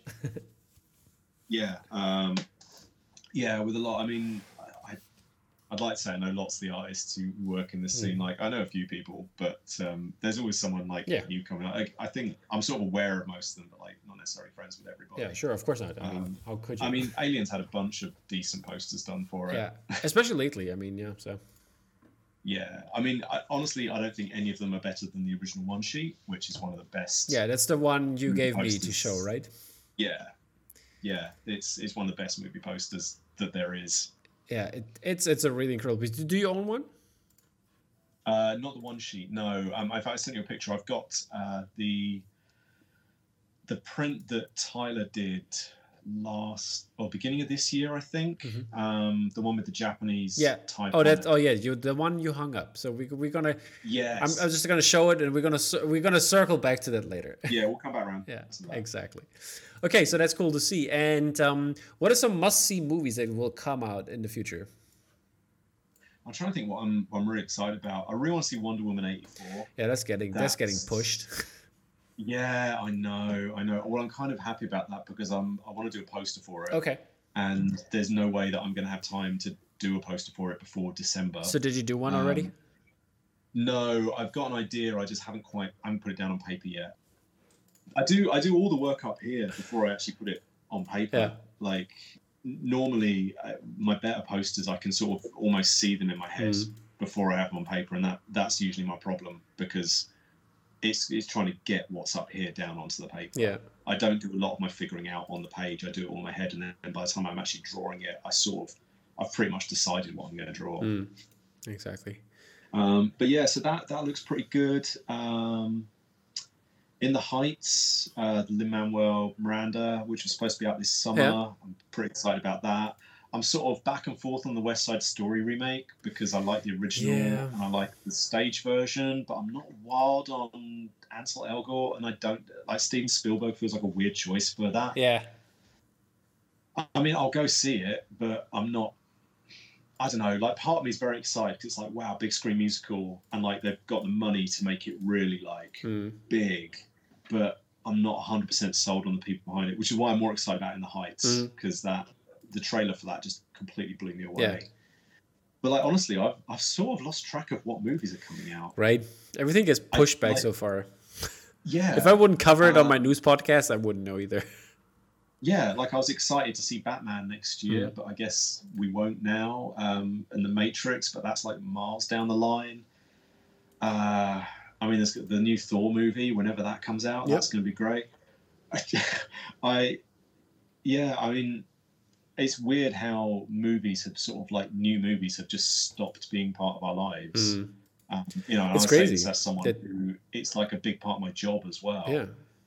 Uh, and I'm sure that like come you know maybe once you know vaccines are rolling out and maybe coronavirus is a bit more under control and cinemas mm. are starting to open again it all just feels like very unimportant that's, at the moment. That's one of the things that I, I really was like that was really sad about it because like for example the the the cinemas here um because um, I work closely with a cinema here, and uh, they they were open and they never had a problem. Nothing Corona wise. Everything was like super on the hygiene level they wanted it to be and stuff mm-hmm. like that. So they they they could have they could have stayed open easily and they prepared like also like other restaurants they closed restaurants yeah. down that all like bought uh, like filters like air filters things and had like all the the, the hygiene um, measurements up and precautions up and they had to close even though they prepared the best and yeah. then then the thing is like compared to the school where i work you know they couldn't even like put in like a like an air filter at school where it's where where mm-hmm. where it is needed so it's like why do they have to close if, if they put their own money in and they can't even like open stay open and it's like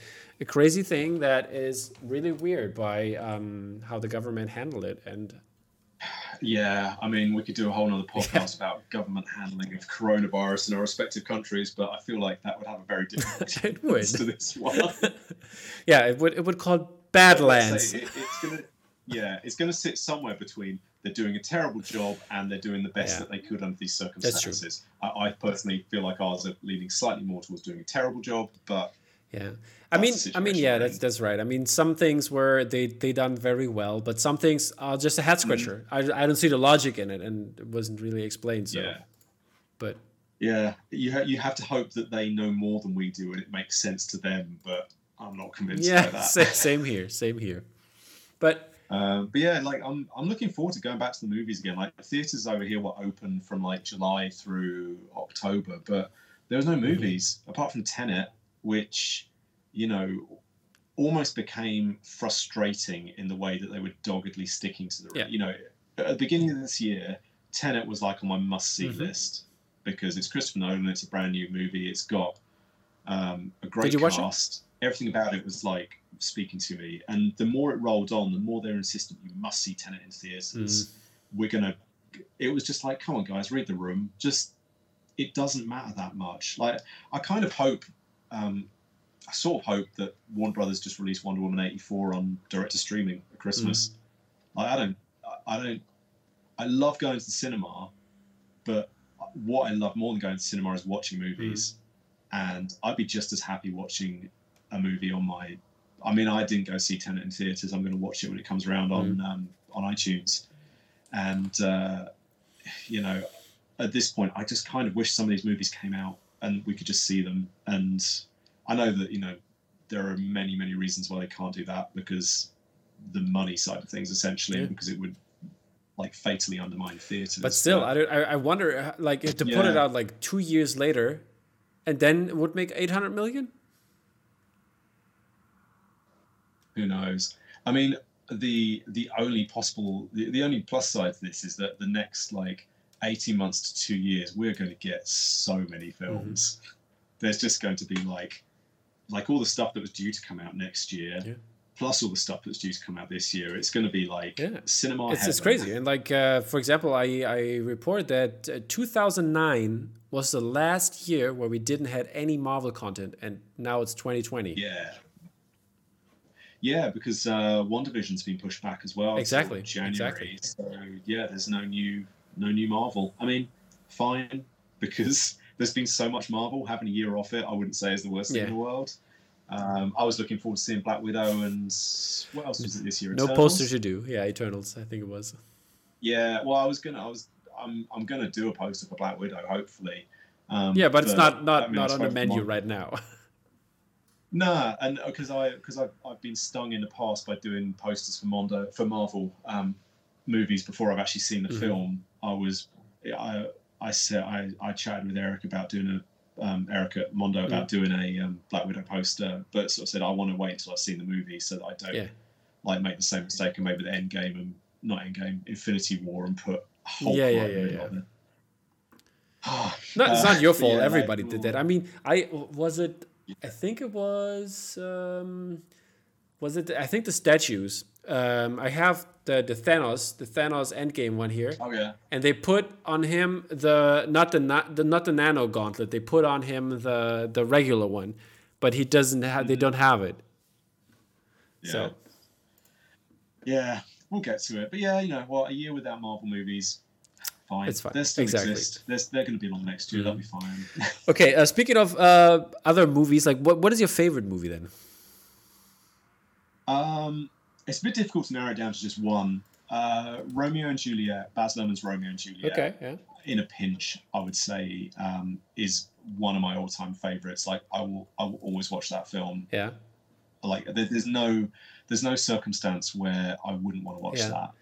Um, Point Break, like the original Point Break, not the. Yeah. You know what? I'm just going to pretend the remake. Yeah, to- like exist. Total Recall Uh, doesn't exist.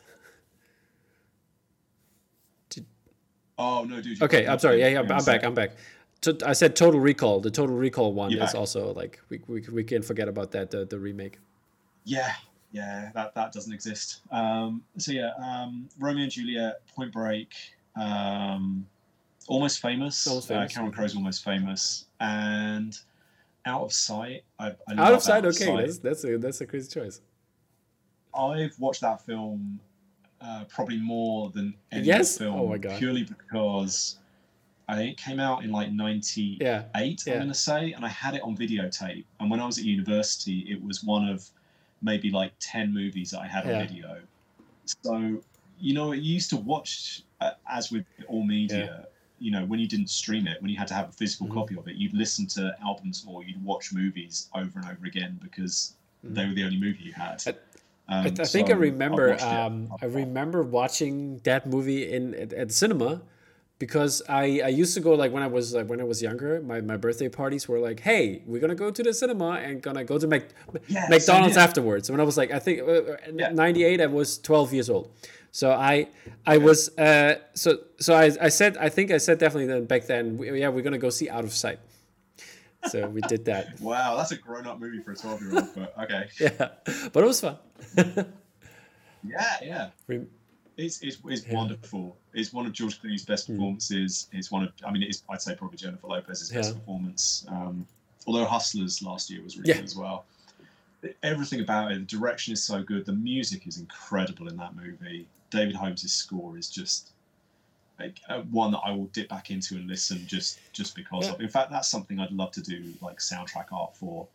Although the the cover for the like soundtrack release is pretty much perfect in my eyes, so I'm not sure if I could actually do it any Okay. better. Uh, yeah, I love I love that film. Yeah, it's So yeah, so I- yeah, yeah, Romeo and Juliet, Outside, Point Break, and Almost Yeah, it, it just uh, out of sight just popped up on Netflix Germany, so I will I will definitely give it a rewatch because I Mm. haven't seen it in a long time. But um, I watched it yeah a year ago. I think it's probably due another yeah, rewatch. For which of your favorite movies would you love to do a movie poster?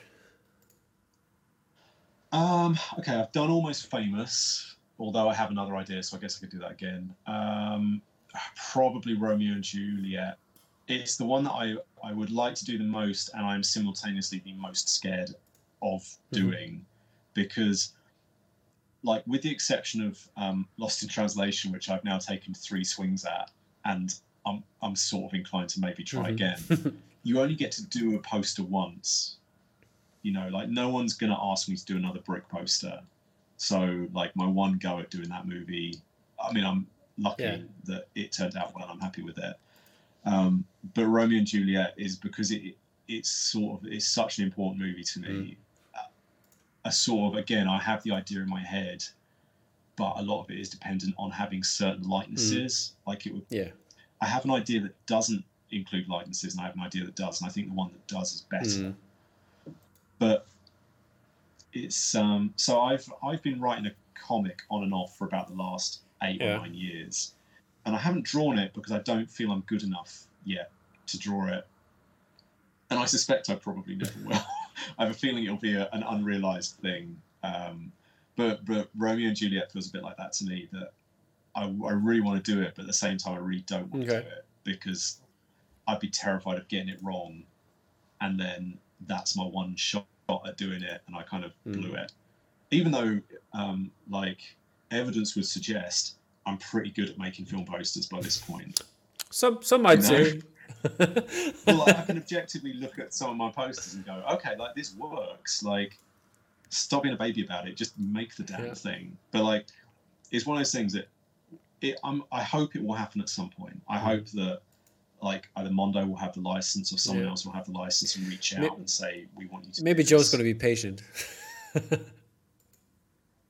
I mean, I'm doing uh, uh, I'm doing something for Moulin Rouge at the moment, okay. which is going quite well. Um, and it's it's sort of it's just it's in a bit of a holding pattern because of COVID and mm. everything. But eventually that'll that'll come together, and I hope that maybe that will be successful enough that I can then pitch my idea for Moulin okay. Rouge. Uh, sorry for Romeo and Juliet, and say, can I do this? Yeah.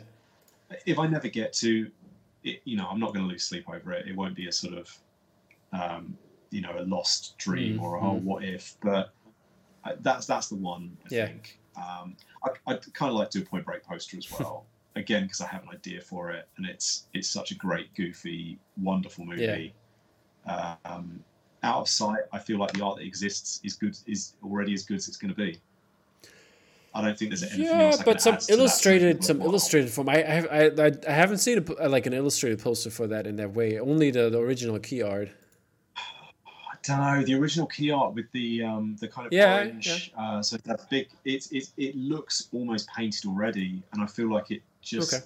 it's it's so perfect. The typography on it is absolutely spot on. That, and I don't think anything I could do would would add up to that. And I think that poster would be in the back of my mind, and I'd end up okay. just doing a version of that but painted, so it doesn't it doesn't need to exist. Okay, I understand, but uh, I, I, I beg to differ, but I understand. I, I will take okay, it. Okay. this is oh, this is one of the uh, the things that I've said online so many times that people repeat it back to me is not everything has to be a poster. Mm-hmm.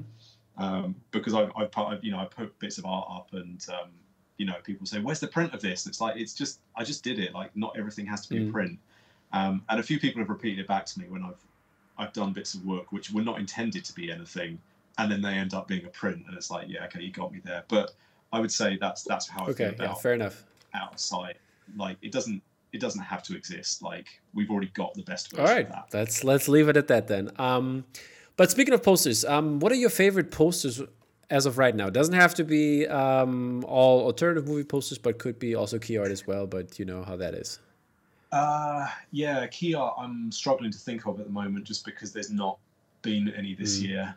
Um, yeah, I'm sure but Dune will have a great. But didn't you like the the, the French Dispatched? You you put oh, that in yes. Yeah, they yeah, have they have beautiful uh, beautiful art. I think in that regard. Yeah, I mean, to the surprise of absolutely no one, because all of Wes Anderson's posters look exactly. Beautiful. Yeah, uh, yeah. French Dispatch looks really good. That's a movie I'm excited about actually. Uh, which again, until you mentioned it, I just completely mm. blanked on. Um, I look for. I'm looking really looking forward to seeing that because it's got just the most ridiculously stacked cast, yeah. and I'll always I'll always go and watch everything Wes mm-hmm. Anderson makes because he's not made a bad movie. What's your favorite Wes Anderson movie? Oh, uh, Tenenbaums or Life Aquatic. Okay. Okay.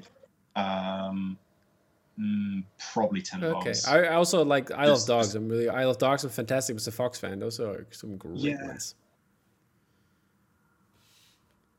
Spot for um, Darjeeling Limited as well, which I know isn't one of his mm-hmm. most popular, but yeah. look, I think that film, that's the film of his which feels like it takes place in a world closest to our own. Mm-hmm. Like it's obviously very heavily stylized, but, but I think because it was like shot on location, yeah there's there's less of the sort of artifice of um, you know like say Grand Budapest Hotel which does feel very like a sort of I'm trying to describe it like the only word but they shot it on like, location it was but it was a, it was like, a it was actually a hotel or or no it was a castle here in Germany mm. I think because it looks like a kind of chocolate box painting of a yeah. castle it, it makes it feel slightly unreal whereas the sort of landscape of the Darjeeling Limited it you know it feels like ostensibly like the real mm-hmm. world and actually the hotel chevalier short which um which he released beforehand which is that yeah. that great like double hander in the hotel with natalie portman and um adrien brody yeah that again feels more grounded in the real world like even something like um tenenbaums which is like obviously mm-hmm. shot on location and it does feel like a very specific bit of new york it is it's so mannered and so designed that it, it again it feels like that one step from reality. Mm-hmm. Actually, after Jesus, after saying all of that and saying it's the most real world, like Bottle Rocket's the most real world because, because Bottle Rocket is just very obviously set in the real world and mm. and it's pretty wonderful actually in its own way. I think it gets overlooked because you know every film becomes more and more stylized and more mm. and more like a Wes Anderson movie. Yeah. Um, but yeah, it, I mean, it's hard to pick, but yeah, I think Tenenbaums is the one that I've rewatched the most times. All right. Okay, that, that's a that's a good pick. So, uh, what were uh, Francis oh, what, posters? About, um, posters. Your favorite posters as of right posters, now? Yeah. Okay. So, um, there's there's two posters which are on my mind at the moment a lot. Which I sent you a picture of one mm-hmm. of them, but not the other. Um, Rosemary Valero O'Connell's Scott Pilgrim. Yeah, pull that up because I just I just love it. I, I think it's perfect, and yeah. I love Rosemary's art. Um, and also, she did a Spider Gwen piece mm-hmm. a couple years ago, which I'm trying to track down at the moment for a reasonable price. I think I found one on eBay, but I'm just keeping an eye on it to see what it goes for because my um, my eldest, I introduced my oldest to um, Spider Verse mm-hmm. about a month ago, and in the last month, she's watched it maybe eight times. Yeah, it's just it's just a great movie.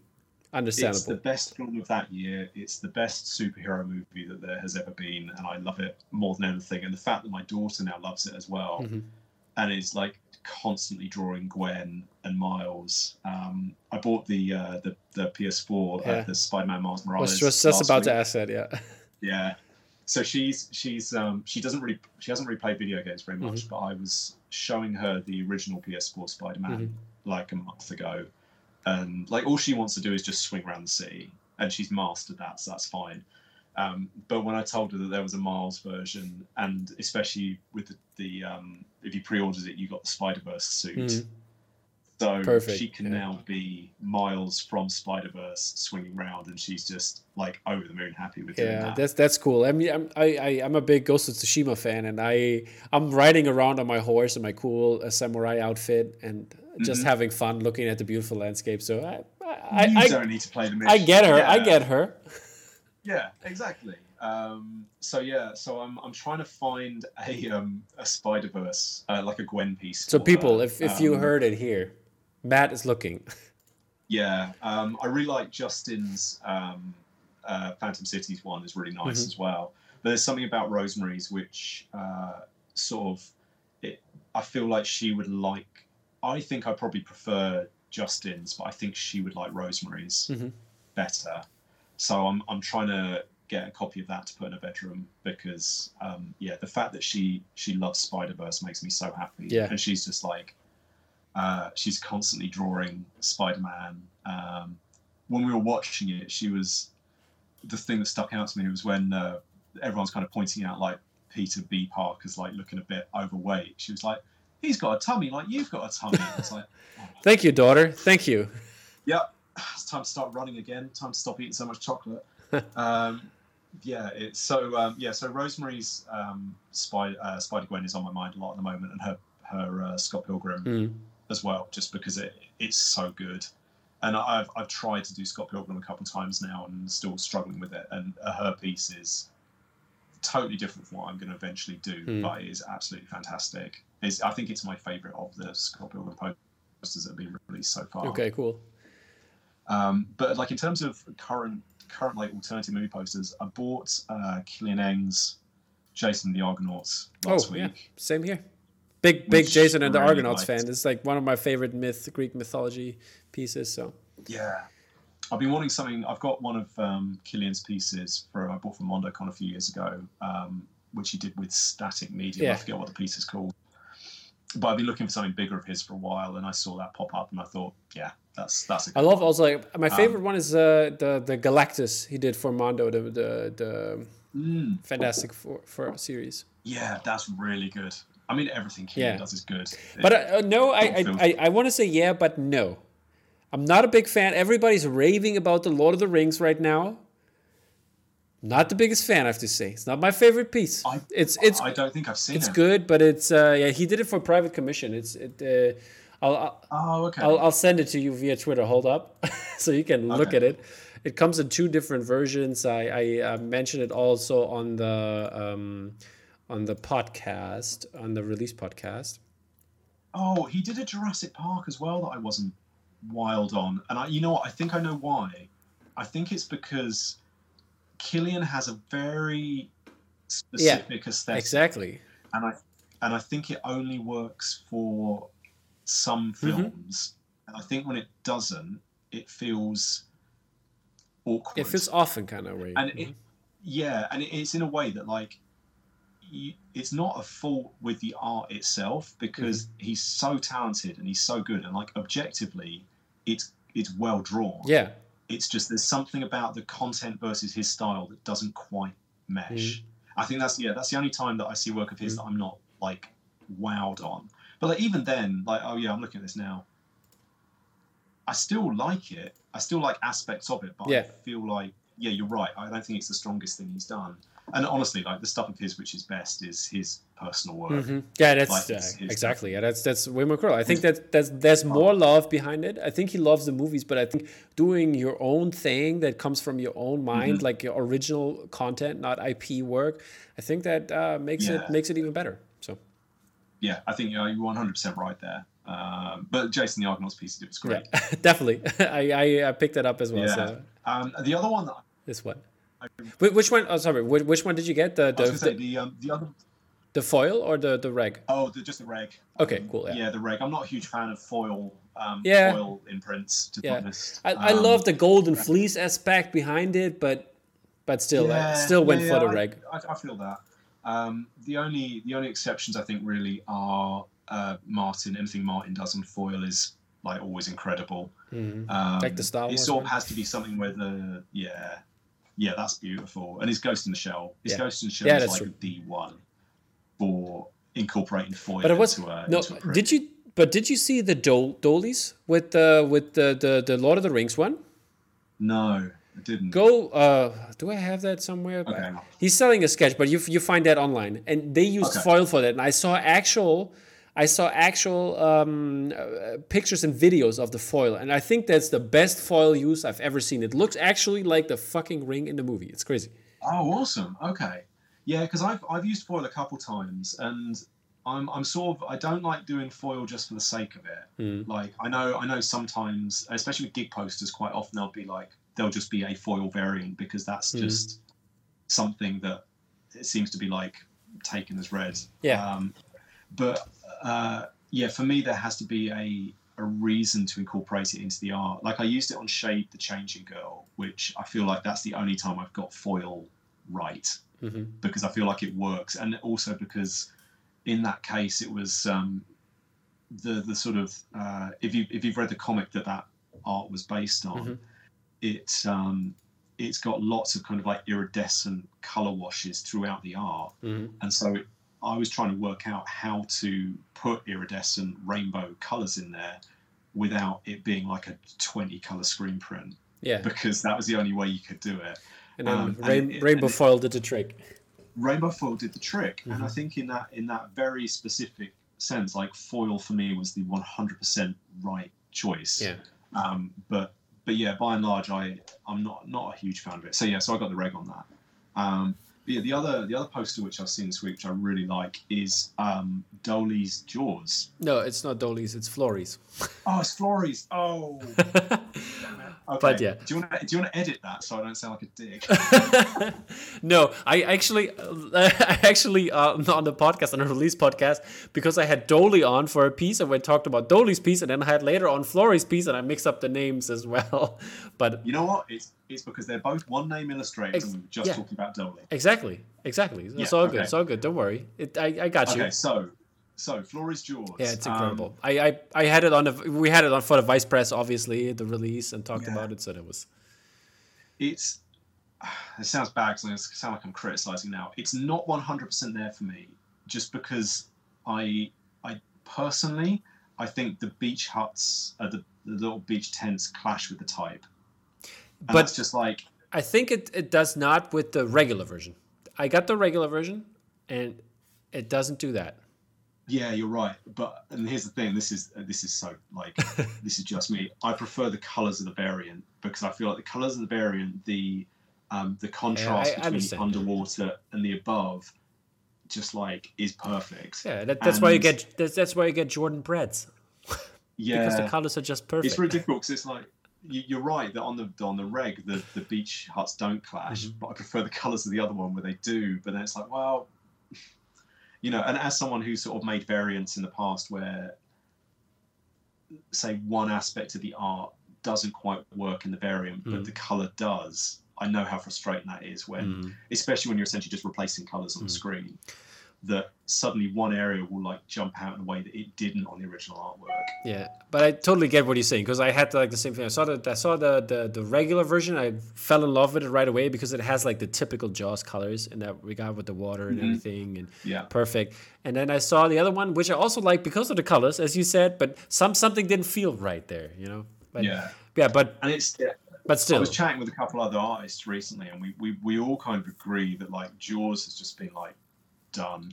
Like there doesn't need to be any more Jaws posters for now. Like it, it there are so many, and I say this as someone who has done a Jaws poster, which I actually forgot about until I was having this conversation. I was like, oh yeah, I, I did a Jaws poster, didn't I? Um, but it, so for a film which I feel like has been really, really done, mm. and also has such a great original one sheet. Yeah. Um, I was I was really kind of impressed like Florey's someone who whose work I kind of know, but it's never like hugely jumped out at me before. I like the Jurassic Park pieces mm-hmm. he did a couple of years ago. I thought the rendering, the coloring on those was really smart. But he's an artist who uh, just just whatever reason has never quite clicked for me. But this the the choice of um, having that split with the yeah rendering the shark underwater. The, the concept basically. That's was like yeah but what the concept, but also the way he's rendered it. Okay, yeah. Like the the way that you get that split on the wave is really good. It's so hard to draw like above and below water at the same time, mm. and for it to look like water. Yeah. And also like the, I think it's the darkness of the underwater, which because it would be very easy to render that shark lighter so that it was a bit clearer. Mm. But you know, when you're underwater, it is dark and it is. I don't know. There's something about it that yeah, just he, really, really works for. Yeah, he explained it very beautifully on the Vice Press Open channel, like where he was coming from in terms of like the when you see because you see only uh, like a POV of the shark yeah. basically, where you never see him really underwater. And yeah. I think that's an interesting way of interpreting or giving it your own take on it. And I, I think he, he did it really well. I think you know, as I was saying, for, for a, a, movie which has been like thoroughly done yeah. in terms of posters, it was a really clever approach that I've not seen before, mm-hmm. and I fully expect to see that approach ripped off for something else down the line because it's very smart. Yeah. And like, I'm always a, I'm always a fan of like a smart idea. But yeah, uh, so Jaws, great poster, but uh, you also picked uh, yeah. some something else. Um, on your list. What else did I send over? You, you sent over the "We Buy Your Kids" one by your friend. Oh, yes, you're right, by Sonny. Um, exactly. And Biddy. Because it's We Buy Your Kids, it's both of them. Jeez. Yeah. Um, yeah, it's really good. I I'm not a big horror movie guy. Mm-hmm. Um, just I've never been that much into horror movies, yeah. and so a lot of post releases for that genre just don't really speak to me because I have no association with the, the properties. Mm-hmm. But mm-hmm. it's so good. It, I mean, everything Sonny and Biddy do yeah. is great. I, but I love their Frank Lloyd Wright stuff they did. Both both years, yeah, both years yeah, are amazing. Yeah. they're just. I mean, they're like you know, uh, like um, Phantom City. Um, you know, another kind of power couple in uh, in in art. Um, yeah, we buy our kids are absolutely. I, I try to. I try. Both do. I try to message them. So if you if you have a better uh, connection to them, I try to get them on the podcast. I'll um, yeah, I mean, um, uh, hopefully Sonny and I are going to do a um, a live draw mm. again sometime because we did one a couple of weeks ago, and we were supposed to do another one, but I forgot, and then we've both been super busy. Um, yeah. So hopefully we'll do another one. But yeah, I'll ask him. That would be um, nice. I'm yeah. sure.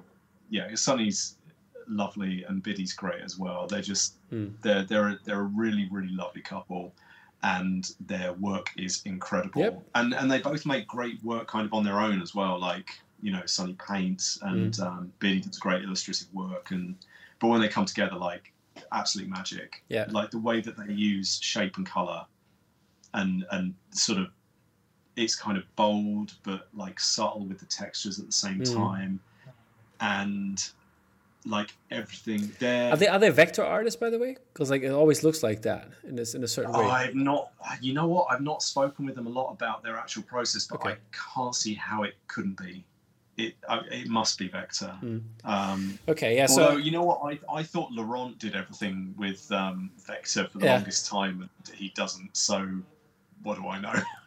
exactly. So we will we will see. We will see. I, if they're gonna come yeah, on the show, I will have the process on, and you can rewatch it, and then.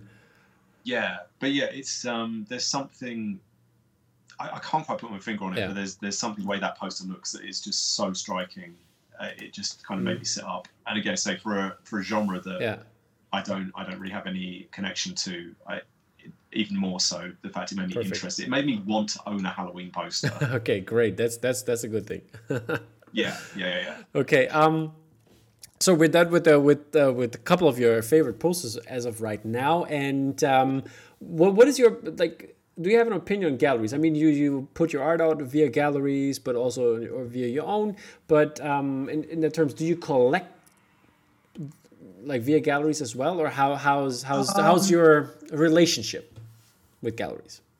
I mean, I like going to galleries. Um, there you go. I, I I always feel a bit weird about having my work in galleries because I don't feel like that kind of artist. Mm -hmm. Like um, I I feel like the, the way that my work kind of sells and people appreciate it is usually when it's tied to a property that they like, mm-hmm. uh, which can sometimes be a bit frustrating because you never quite know whether people are buying stuff because it's that thing that they already like or because it's you specifically.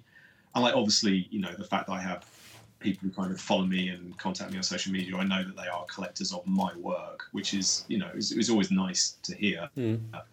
Um, but I, I'm never sort of confident enough in my work as its own thing mm-hmm.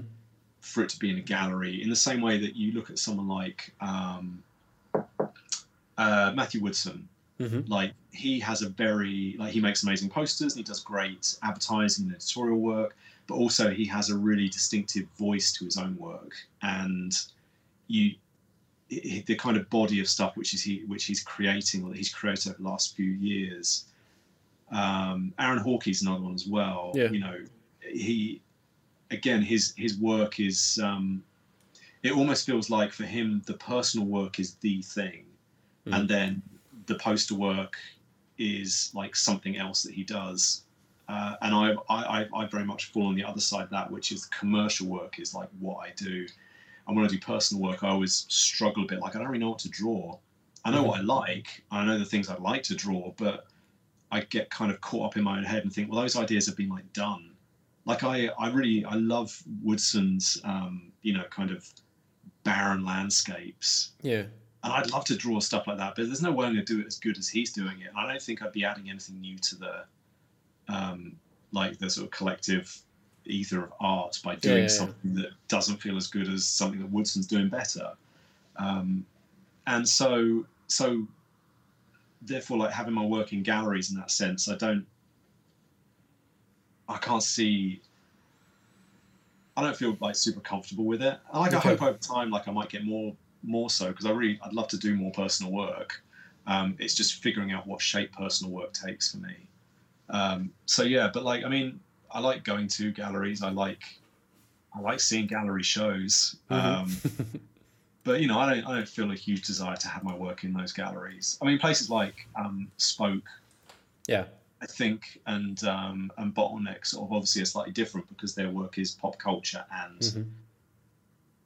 kind of contemporary art. So there's they have that crossover. Like I could see my work at Spoke, but not at Hashimoto because Hashimoto is you know straight up contemporary artists, whereas mm-hmm. Spoke is more of a pop culture bend. But I mean, you you have been up there. Yeah, yeah, yeah, yeah. Um, and you know, I'm always and it look good. Yeah, I'll always. Oh, thank you. I mean, I'll always consider it. Like if someone asked me to to have work in a gallery, like I'm not just going to say no on principle. I'll I'll think about it, but I don't mm. necessarily go out of my way to um, like actively seek out those opportunities. At least not at the moment. I mean, you know, I could feel very different about it a year from yeah, now. Yeah. Okay. I think part of it is I don't I don't really have I don't find I have time to um, to really dive into personal work mm. because I'm always going 100 miles an hour on client work, and so yeah. I never have that time to really find out what I what I want to do. Even if I even if I do want to make personal work, mm. um, you know, there, there's um, it feels like there's a pressure to kind of share everything you create, mm. and you know, a lot of the so I, I do. The only time I draw by hand is that I I do drawing with my daughter, my eldest, because um, so when lockdown started, it was more difficult for me to see her because she lives with her mum like a mm. town over, and and um, uh, her her grandparents on my my ex wife's side um, mm. were both shielding um, because they their pre-existing health conditions they didn't want to, any risk of COVID, and so yeah. we were sort of very aware of not not wanting to like accidentally spread anything. So we didn't see I didn't see her for like a month, it might be five weeks when the, it was all sort of starting to kick off over here. But we mm. did like a like three three or four times a week. We did like a Skype drawing club where we both we we think like what we're going to draw like we're going to draw dinosaurs or we're going to draw animals just, wearing hats. Just you or, two, or did you had some very artsy guest friends on it? No, it's just two of us. Okay. We were just uh, we were just sitting drawing, you know. I like my brother because um, he he draws a bit as well, so he he'd join in sometimes. But yeah, like we were drawing by hand, and I was drawing stuff on paper, which I haven't done for maybe ten years. Um, That's crazy. And like I've got a stack of drawings like this big.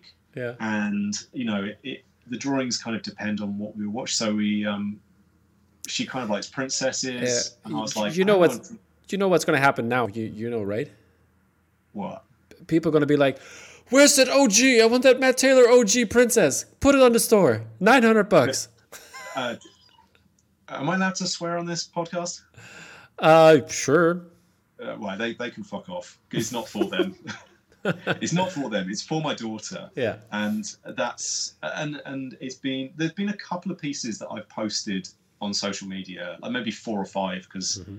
I looked at them. I'm like, oh, that's fun but that was quite early on and I, the, the more i've drawn the more i've realized that it's not it's not for sharing it's not for anyone it's just yeah. for us you know and and i think that's sort of what i want to do with personal work a bit is to maybe mm. just do some creating for me and not worry about uh, you know sharing mm. it with the world yeah or you know the uh, world Jesus, that sounds very very self-involved yeah. um, you know putting it out there on social media yeah. and so so yeah so personal work and gallery work it, it might be something that I end up at, but it's certainly yeah. not.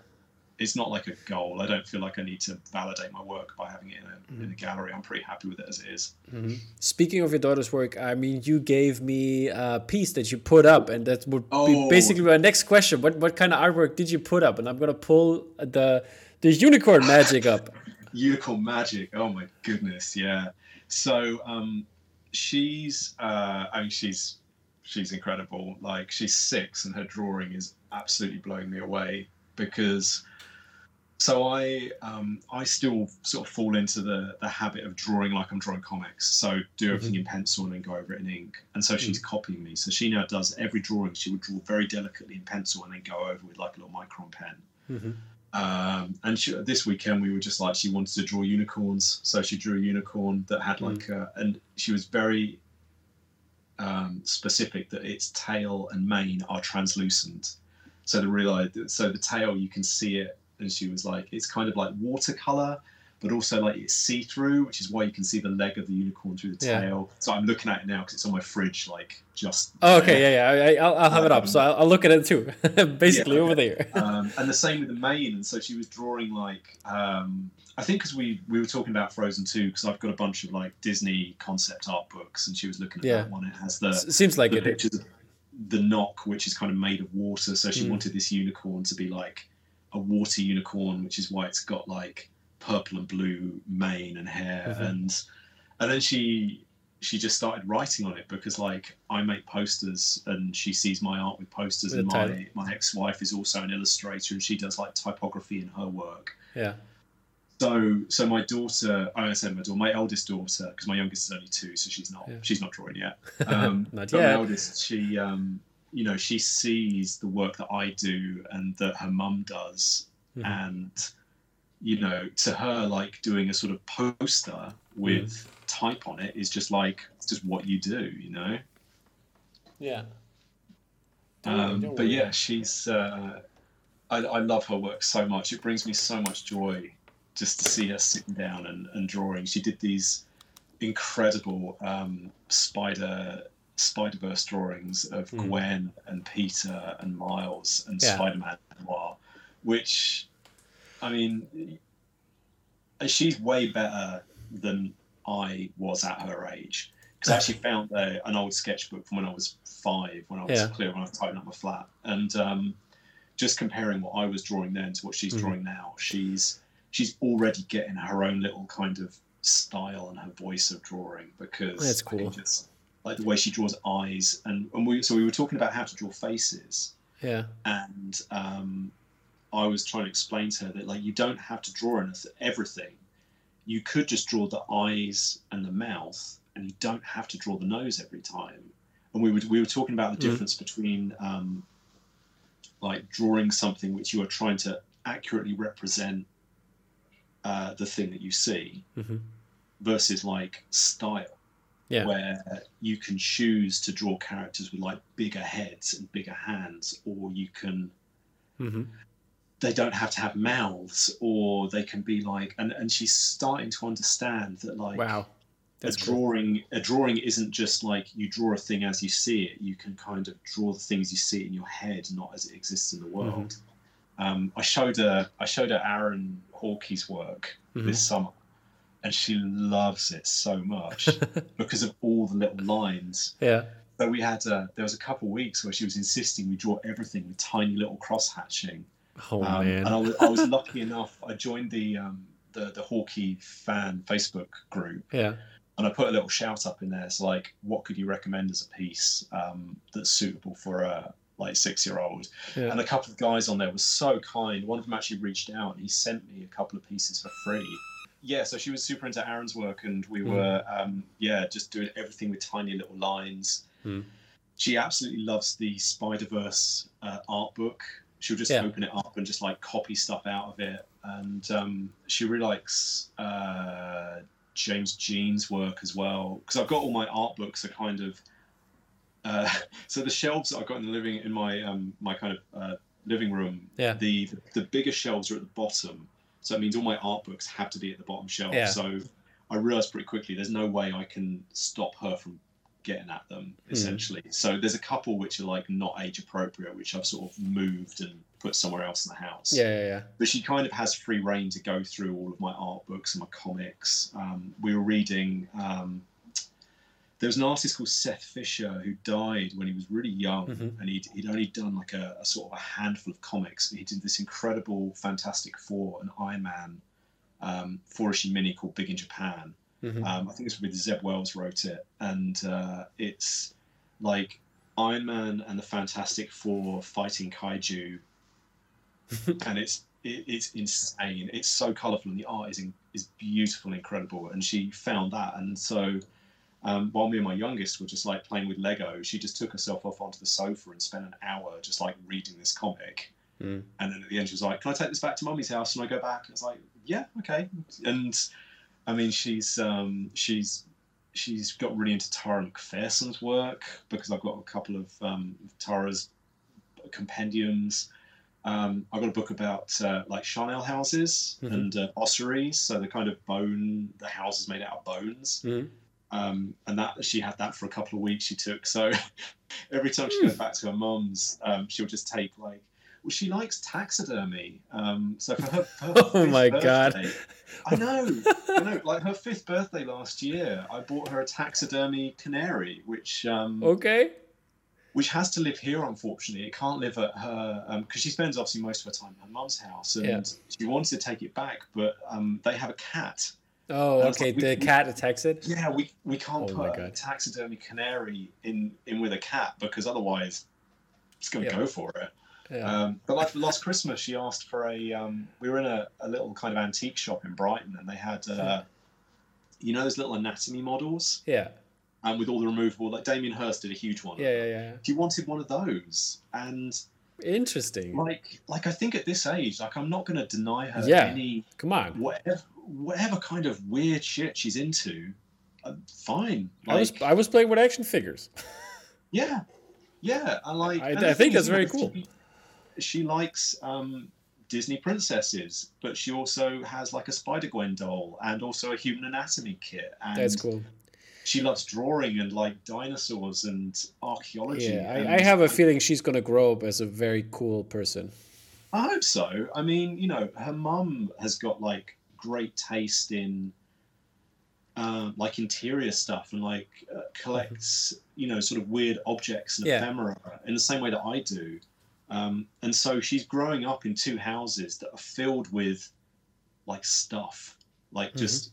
And to her, it doesn't. It's not weird stuff. It's just the stuff that mummy and daddy have dotted around the house. Mhm. Um, like I've got, a, I've got a couple of the KAWS companions, like the twelve-inch ones, which she just plays with as dolls. And there's a bit of me that's like, oh god, it's worth so much. But then at the same time, what? I mean, it's otherwise it's just Yeah. sitting on my shelf. Like I'd rather she was playing. Yeah, with it it's like you know, play with those that would be also. Don't don't touch them. Well, I, I made the mistake of showing her the um, the sideshow uh, Gwen Stacy Oh, okay. from Spider Verse, and I had to explain to her that it was very, very expensive. And Mhm. she kind of she she nodded, and I think she understood that we weren't going to get that one. Um, but luckily, they just uh, Marvel Legends have just announced. Yeah, the Hasbro ones, right? They- yeah. Yeah, they're doing a little six inch or a little eight inch Gwen, Miles, and perfect. Peter. So I'm going to try and get those for her. Yeah. But yeah, like it's, it's cool. I mean, I remember my, my dad took But- me to see the Batman movie, the Tim Burton Batman movie. Yeah. I was nine. Yeah. and like that had such a huge impact on like my entire life because it got me into comics and Hmm. comics led to me being interested in art and then art led to all of this Yeah. so i'm not gonna you know obviously i'm not gonna let her do or watch stuff that is like wildly age Of course. Yeah, yeah, yeah. But did- Because- did you did you introduce her to the Fat Birds by Mike Mitchell? i have shown her them and she does want one so i know yeah i'm just biding my time i'm waiting for the right one There was just a timed edition, by the way. I was there oh damn it i keep missing them um, I think remember I, I don't know. I think they're still up. You can check, but Okay, I'll have a look because I remember last time there was one out. I think I was I, I messaged Mike about whether he had a new one. He was like, "Yeah, there's one coming out this week," and then I promptly forgot to buy it. Um, Okay. So I'll, I'll try and get one. But she's already got like a nice little collection of art in her room. She's got Okay, cool. um, so she's got my um, my Little Mermaid, Mhm. and then she's got a little print of Aaron's. Mhm. Um, she's got. Did- uh, I've got the the Mike Mike Mitchell's Groot and Rocket um, that he did years and years ago. Yeah. Oh yeah. it's it's, it's Um, there in the back there. Yeah, some, somewhere there. It's hard to see, but it's there. yeah, I can see a little hint of it. So I'm, uh, that one's going up for uh, um, a couple of other things. Like I got a painting from Tegan uh, a couple of years ago at MondoCon, Mhm. which um, um, she wants up in her room. So she's she's kind of surrounded by art and illustration. Um, and in fact, so this summer she watched the a lot of the Studio Ghibli movies for the first time. Oh, great, man. Yeah, yeah, that was a real treat watching them with her. Um, the only one we haven't watched is Mononoke because I maintain that Yeah. she's not Yeah. old enough for it. Understandable. Yeah. Uh, the thing is, though, she keeps asking, like every week, she's, "I'm I old enough to watch Mononoke yet?" I'm like, "No," and you're not going to be old enough for like another couple of years. But yeah. week by week, I'm getting broken down, and I kind of think maybe we should just watch it, and it will probably scare her, but maybe Yeah, she'll learn a lesson. It is really tough. Yeah. Um, but she wants me to uh, to make posters for Totoro, Ponyo, and uh, Kiki's Delivery Service. Sure. So I'm going to do those, and she said because she knows. Just gonna, like, just gonna, you're just gonna do them for like, cause I, I think Spoke Art has the license, don't they? Uh, I, I Because they- know. They've, they've, they've been doing a lot of Ghibli stuff. The years, Yeah, I years ask. I should ask Ken about that. He- Well, he, he just brought thing, out the book, by the way. He just got the book, the uh, My Neighbor Hayao, Yes. with all Yeah, the yeah, artwork. good. It's Gonna a great book. That looks Yeah. really nice. Because so she. Oh, hang on. So my phone's still. I've got twenty percent battery left. Yeah, yeah. Uh, I, I had to plug mine into. Yeah, I might. I might have to run off in a second. Grab my charger. Yeah. Oh, in fact, you know what? It's just here. yeah, just just do that, just in case. Yeah, I'll do that now.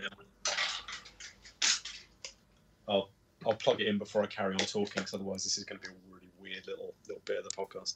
In a sec. Yeah, that, that's how it is, man. I mean, we've been going on. You you were talking. We were. I was making jokes about three hours, but we're going there, buddy. Yeah, I know. I, we can't be too much longer. I'm starting to get really hungry. yeah, Um, me too.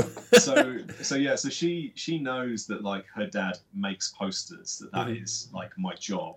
Um, so she said, "Can you make a Ponyo poster?" And I was like, "Yeah, yeah, yeah." And she was like, "But just for me." I was like, "Okay, Yeah. that's fine." So you know, I'll, I'll was just draw about to it ask that. Are there one of one of ones? Matt Matt uh, Taylor one of ones on the the wall.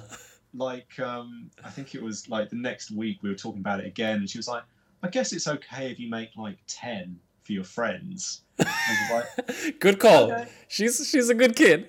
yeah, yeah. So so it's possible I am going to. I mean, I will make them, and they're the kind of thing that I'll probably jam on social media and say, "Here's the thing," because I'm I know I know what I'm going to do for Ponyo and um, mm-hmm. uh, Totoro. Mm-hmm. Just a case of drawing them, basically. Yeah. But um, I'll want to put them on the line because I'm quite proud of the ideas, and I think that would be Great. cool. Yeah, but it's also going to be very difficult to say, "Here's a thing you absolutely cannot have it because it's never going to exist for anyone other than." Yeah. It's difficult. Like on the one hand, I because I'm like slightly narcissistic about my work, I want to share it and like but yeah, but then, I, I would say go ahead and share it. I mean, even though yeah. if it's your, if it's just for your daughter, people will love it anyway, since it's great, yeah. probably great artwork. And uh, in the end, if your daughter ever wants to like uh, is not a fan of Totoro or Ponyo or whatever anymore, she can sell it for tons, tons, tons of money. yeah, I uh, yeah, I guess that's true. Um, but yeah, so that's. I mean, uh, but but I like if if you can do ten for your friends. I mean, my that's one of my girlfriend's favorite movies as well, Totoro. So. Oh okay. okay. Would love I'll, to get her one. I can't remember how we started talking about this. Oh, we were talking about the unicorn magic poster. Yeah, exactly. Yeah. the stuff you put up and uh, around the house. Yes, that's it. Yeah, yeah, yeah. So that's yeah, that's the, the most recent bit I've yeah. I've put up. Um, and, was, yeah, yeah, we we had up earlier uh, the alien, the Stout alien version. Yeah, yeah, that's been up for a while. Um, I got that from Emily, who uh, is McCullum? one of the Mondo Trader. Emily McCullum. Yeah, shout out to her. Yeah, she's great. Um, she helped run my uh, booth at MondoCon last oh, okay, year. Cool. Um, along with Becca and her partner, whose name is I'm blanking on, um, Richard. Could be. I, yes. I don't know the partner I as well, Richard. but I, I know what you're talking about. Yeah, um, and obviously Ben as well, who was running it. So yeah, they're they're all mm. very excellent people. Um, but yeah, um, Emily sent me the Alien poster for free because she got two, and uh, so oh, I just gave nice. some postage, and it was immediately up on the wall. Mm-hmm. Like Tyler's a, a like a an unusual artist for me in that I 100% appreciate the, the craft in his work, and I think mm-hmm. he's an incredible illustrator and designer. But I, have never felt compelled to buy any of his posters before now. Mm-hmm. Other than like, I really love his gig posters. Yeah. And I I love Akira. But other than that, I it's hard. It's it's a. I feel like a lot of the discourse around posters is either like it's great or it sucks. Yeah, yeah, yeah. Um, especially you know online, and there never seems to be that kind of level of. I appreciate that it's brilliant. It's just not for me. Yeah. And that's kind of how I mm-hmm. felt. It's kind of feel about a lot of um, Aaron Horkey's work as well. Like, it blows my mind technically, and mm. I think he's an incredible artist. But like, until my daughter got into his work, I, I never felt compelled to don't want to own any of his pieces. Mm. And um, I, that's that's I think that I think that goes along with this this the same thing we said earlier uh, about Kilian Eng. I mean, he's a great artist and what he does is great, yeah. but it's just not f- fitting for me, and for others it does. You know. Or, yeah. or when you look at, for example, uh, other stuff we talked about, like having a regular version and a variant version. For some people, the regular version is the, the better one, mm-hmm. and for others, the variant version. So it's totally yeah, fine definitely. to have opinions, but it's not bad and it's not good. It's not binary thinking here. So.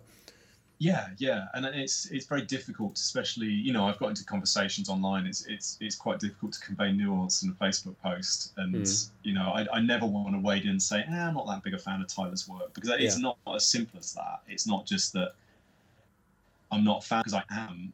It's just in terms of something I want to put up on my wall. Mm-hmm. It's not it's not there. But like I love the fact it's online and I can look at it all the time. Yeah. Um, and the same with Aaron's work. I'd be I'd be very inclined to buy a book of Aaron's work, but I'm not sure whether I'd buy a print of it.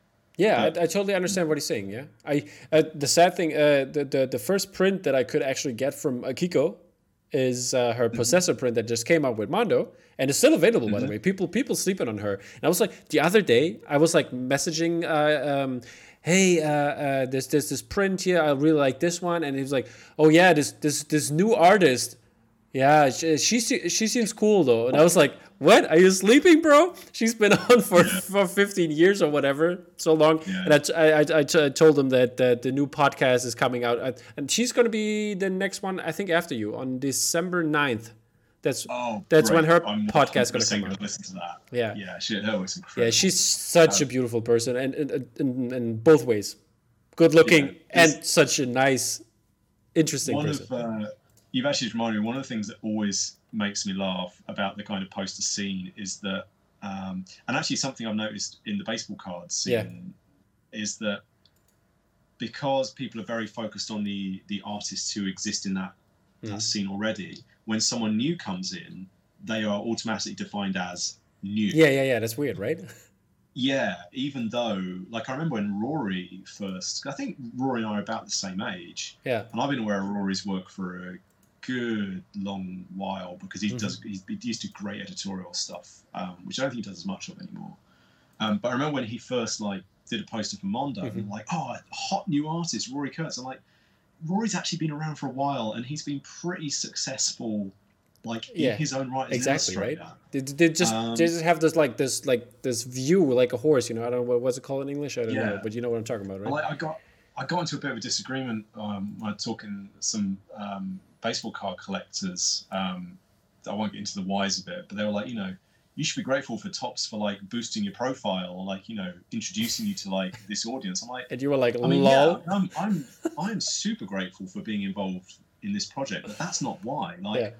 I, I, was was doing all right beforehand, and I hope I'll do all right again in the future. Mm-hmm. Like, just because I'm new to you, that does not mean I'm new. Yeah, you know. Yeah, yeah, totally. And, and I think I th- I'm not sure if that's true of like lots of fandoms. But I think it happens. Or, I mean, you know, I under I, I understand that people have like maybe uh, a different understanding in terms of uh, that that they that they don't know about it and that it's mm. new to them. But uh, if yes. if you're like, oh, that, that's interesting, let me check out the other stuff she like she did before, for example. That and I think that's the yeah. way to, to, to do it. You know, uh, like broaden your horizon. Also, broaden your horizon. Yeah. Also, I mean, also I feel like kind of like a dick complaining about that because you know I my whole job is drawing and obviously I'm going to be aware of other artists because it's something that I enjoy and I love and I shouldn't judge someone else because they haven't heard of artist A who happens to be amazing but hasn't done a poster until like right now. Yeah. Um, yeah, but it's but it's I still find it funny when uh, yeah, it is funny. I, uh, but still, you know, yeah. you don't have to you don't have to feel stupid about it because like it's it's I think it's on their on their end that hey, do mm. the work, do the research, check it out, and don't just yeah. say stupid things that you don't know anything about. Yeah. But like you're saying, it's also nice that you know you discover a new artist, and then you can like explore their whole catalog. Like I'm, I am very on board for people like discovering Akiko's work now. Mm-hmm. And like being able to yeah. go into her back catalog because it's incredible. I know. I, I told them. I told all the people, hey, check out the books. Uh, the, the, the her book that came out, Akikomatic, great books unbelievable, yeah. unbelievable like in terms of design and when you look at it it's just incredible yeah yeah yeah it's uh it's a funny it's a funny little scene isn't it yeah exactly right but yeah uh so I was wondering how you. Uh, I mean, we talked about like the in the Palm Springs podcast. We talked about uh, how you create a poster and what's your kind of general process. But I wanted to take a look at um, where does it all take place. so Oh, have you got photos of my desk? You you get I, yeah I got I got one I got the workspace that you, I think you're sitting are you sitting on that one right now? That's that's in the living room. That's somewhere else, right? Yeah, that's um that's up that way mm-hmm. um, in my lounge, yeah. uh, which is where I work most of the time. I'm in the kitchen at the moment, mm-hmm. which is the best as as we discussed when we were setting up like, light in my room in my living room. Well, the thing is, the light in my living room is great for drawing because it's very bright. Yeah. However, it makes recording in there really difficult because there's light coming in from every mm. angle. Um, is, is, that, is that the, the whole the setup you have there? You, the people can see now that your computer, your uh, is it a MacBook? Yeah, it's a MacBook, right? Yeah. Yeah. And your Wacom is it a Wacom or Cintiq yes. or yeah? Yeah. Um, that's basically it. That's all I have. Uh, it's um, obviously at the moment I'm working at home because um, COVID means that the uh, the kind of co-working mm-hmm. office space that I was spending time in okay. is closed and I can't work there. Mm-hmm. I used to, when my um, my ex-wife and I were together, I used to have a studio at the bottom of the garden I worked in. But honestly, like over the years, my workspace has kind of got smaller and smaller to the point where it's like super mobile now. So I can basically work anywhere. Um, like I can fit my whole studio setup in my backpack. Um, so like when I was out in Austin, I could go and work at the Mondo offices, and it would basically be exactly the same arrangement of MacBook, mm-hmm. Mug of coffee. That's basically it. That's all I've that's all I have there. Mm-hmm. Um, in fact, for a while, when I was like very very in between studios, I was using my iPad Pro and the Apple stylus instead of a Wacom. Yeah. Okay. Um, and in fact, the only reason I stopped doing that was uh, I think it was Endgame. Um, yeah, so when I was doing Endgame, mm. Endgame basically killed my laptop because the file was too big. so big, and yeah, my okay. laptop was so old yeah. that I, I cracked and I bought my new MacBook. And at the same time, I was like, you know what, I should get myself a proper tablet yeah. because it's taking so long. Like stuff like rotating canvases was mm. just. Well, you could feel it dragging. Mm. I, I, I've seen a couple more people now working with the Surface like the the the Surface mm. Studio, which has like the twenty four seven inch or whatever big screen it is as a touchscreen and yeah. like version and drawing board. I think that's that was really interesting. It's nice, but I don't like Windows. Unfortunately, okay. I don't like Windows operating system, so Fair I'm enough. so so in the hole on Macs now that it just it feels weird, and I I like I didn't want to have like a whole another bit of kit mm. basically, um, even though it is more mobile I just I like I like the setup of my laptop and my tablet yeah. separate so that I can do kind of two things at once. Yeah. Um, and with the with the screen size, I mean, I've only got a 13, 13 is it 13 or no, no. Yeah, I've only got 13 inch um, Wacom hmm. tablet mm. because it doesn't need to be any bigger. I don't think. Okay. i used to have a 20, 24, I think, and I found that I only used like a little square in the yeah. middle of it. Okay, interesting. Um, and also I find that if I have too much space, it's quite easy to get really lost in details. Oh, okay. Like really focus in on a little little bit that I don't know. It's I, I know for some artists, you know, they they need a big mm. um, canvas to work on. Me, I've always found the small. Yeah. I mean, I've only got like a um, 17 inch MacBook and yeah, okay. a 13 inch. Um, so I, I, rarely see my work at full size. That's, that's really interesting, you know, looking looking at this perspective, you know, like uh, like when, when you see other people. I mean, it's it's very uh, a very mobile and very easy to use setup, but like you know, like because mm-hmm. you, you would imagine like by the range of like like the, the experiences you have and the range of posters that you made, that is like he should have like the biggest screen and have like the craziest uh, technology, mm-hmm. but everything works fine, I guess. yeah, I mean, it's difficult, you know. I, I, mm. So I was using a, a 13-inch MacBook yeah. until last year, and then moving up to the 17. It's like, oh, this is much nicer. I've got more screen to look at, but mm. I could make do with the 13 in a pinch, and it, it sort of does it does fine. Mm. Um, I think something else I'm, I'm sort of aware of is that even though when I'm doing a poster, I know more people are going to see it yeah this big than are going to see it like this big. That is um, true indeed. So, so I'll, I'll, constantly be kind of looking at it at every size to make sure it works hmm. on every level.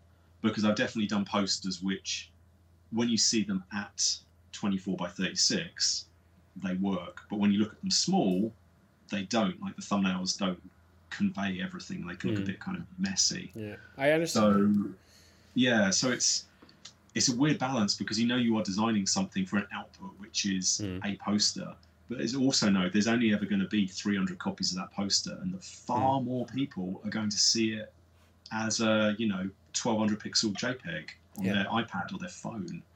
Um, yeah, it's, it's a it's a really really tough balance to strike getting that getting that right. But so so using a, a smaller laptop and a smaller tablet sort of speak to that in that I, mm-hmm. I tend to look at it smaller rather than actually looking at it at print size. Yeah.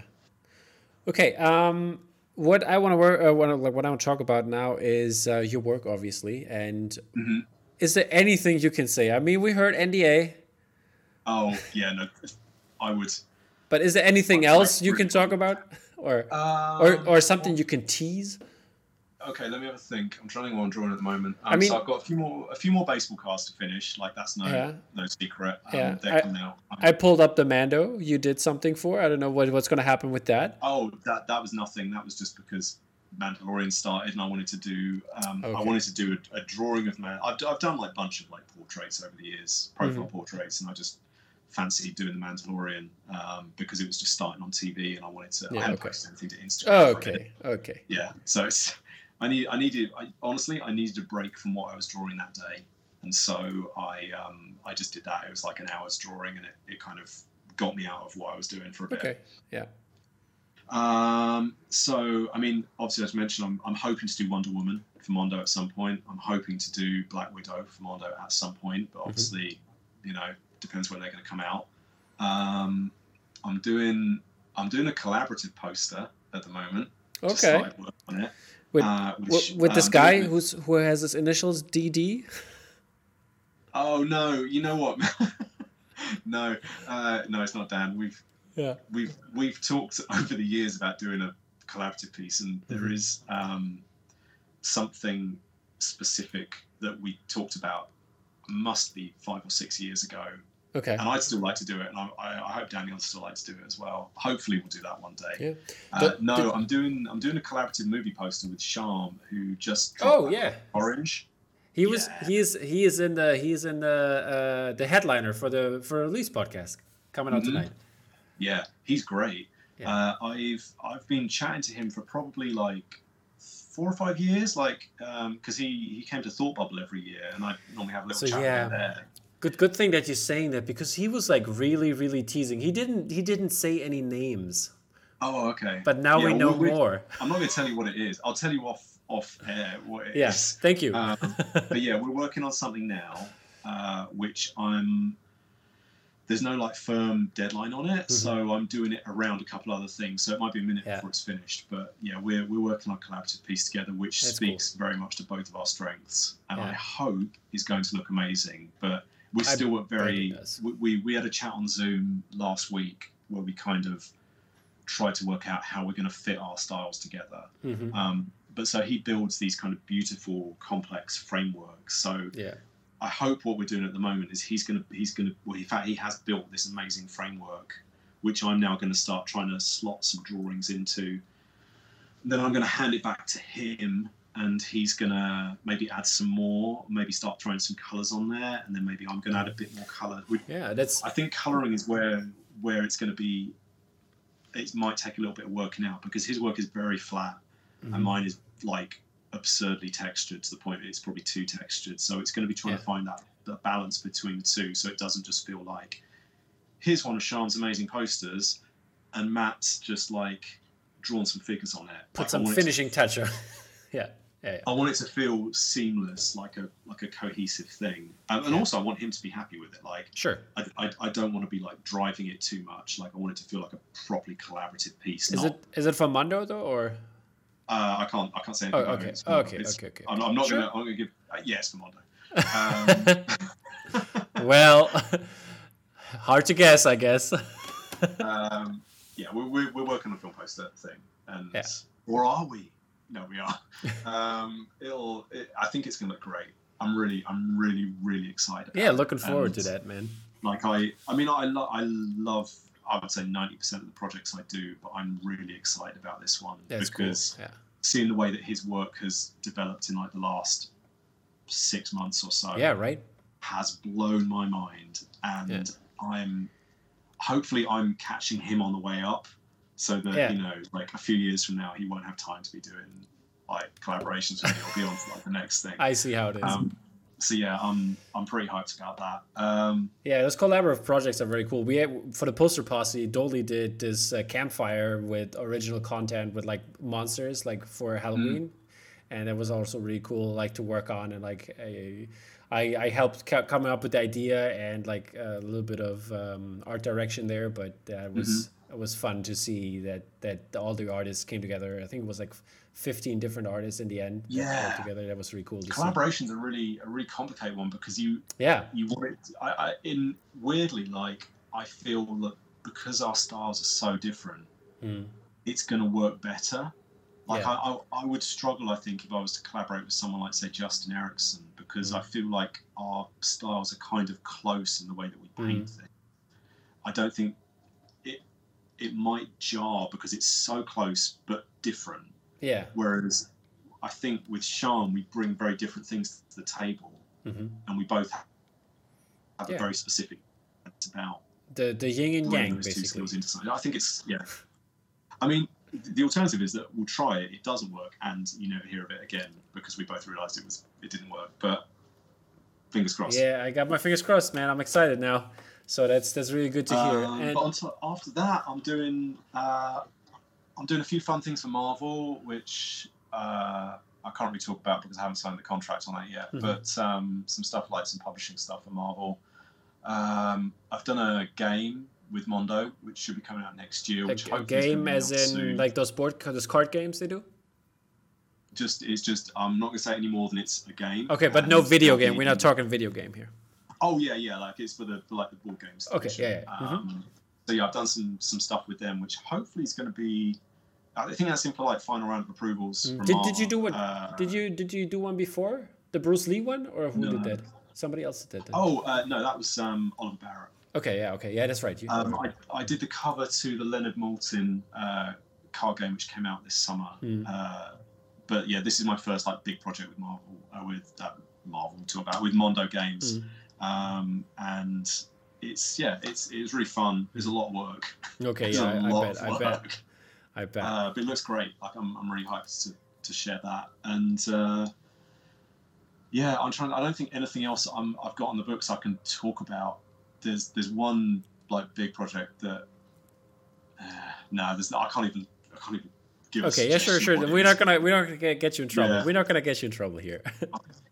uh, but you know, I've got enough enough things to keep me busy for the next six months or so. Sounds so like nice. it. Yeah. yeah. So lock, always drawing. Lockdown can come. Everything's fine. yeah, I mean, I've got stuff to keep me busy with, so you know, I'll just try and avoid the world outside and just yeah. you know sit and draw all day. That's right. Okay. Um, now I want to come to one of my favorite questions I always like to ask, and I mentioned this always too, that I'm still working on uh, like an art book for this, but uh, um, it is the question: Which classical artist would you like to see make a film poster, and which movie or franchise would it be? Man, I've been thinking about this since you sent it to me, and I'm I'm genuinely stumped. Um, okay, uh, let's let's define classic. Do we mean someone who works in the kind of fine art world outside of like movie posters? Yeah. Someone that has never done a okay, movie poster. And uh, you could go from like f- uh, people. A lot of a lot of people said Caravaggio, for example, but others named. Also, we had Kandinsky on, so yeah. Um, I would like to see. Hmm. Jasper Johns. Let me because he's got a very graphic style anyway. And Justin Johns, is it um, right? Hmm. Yeah, Jasper Johns doing something for Kubrick. I think that'd be a good mix. How do you sp- how do I spell it? Because I'm gonna pull it up. Uh, J uh, J A S P E R. E R, yeah. Johns. And Johns is J O. Got it. Got it. Got, it, got him. Got him. Got him. Oh, ah, yeah. Now, now I know. Now I know. Yeah. Um, I'm just gonna look it up now as well. Yeah, Jasper Johns doing. Yeah, Jasper Johns doing Kubrick. I think would be a a, a wild choice. I think that would work work well. Um, if we're going on artists who are dead, like Andy Warhol doing anything for anyone, I'd love, I'd love an Andy Warhol. But yeah, you you, you picked Jasper Johns, so here's the here's the catch now. Um, I always like all, all, the artists so far that I proposed this, they all committed, so you have to too. Um, it, you, if if this art book is going to happen, you will have to do Jasper Johns doing what did you say a Kubrick movie? Yeah. Yeah. That's what you have to do in his style. You try okay. to try to try to do that. yeah, I think that feels achievable. Oh God, I'm so okay. So I almost said um, in fact, one of the uh, you know you sent over the questions about art I've got up in my house. Mm. Um, like my, my almost favorite artist of all time is uh, Chuck Close, mm-hmm. who I just um, I finally put my Chuck Close print up on the wall recently. The, po- the portrait one is it the portrait one? Yeah. Yes, yeah, I'd, I'd love to see a Chuck Close um, movie poster, but good lord, I'm very glad I didn't say that just now because I would not do well having to draw in the style of Chuck Close. Yeah, I, think Oliver Barrett he, he made it uh, like he, he was like really easy. I, I forgot who it was. I, I, I still need to look it up. I always like forget it, but it's like some cubist some cubist painter, some Kandinsky type of painter. Oh, okay. And he said that, and to do he he will he's gonna do Mad Max. Oh, nice. Bunch of okay. bunch of brown yeah. squares everywhere. That's the Mad Max poster. I'm quite a big fan of abstract expressionism. Yeah. Um, so yeah, abstract art gets uh, gets my vote a lot of the days, and kind of like um, yeah, kind of Russian constructivist art as well. Yeah. It, anything which isn't too figurative. I, I, I, mean, part of the reason I like it is because it's so different from anything I do. Mm-hmm. That it just I find that it kind of inspires me in a different way because it's such a, a radically different way of creating mm. a piece of art.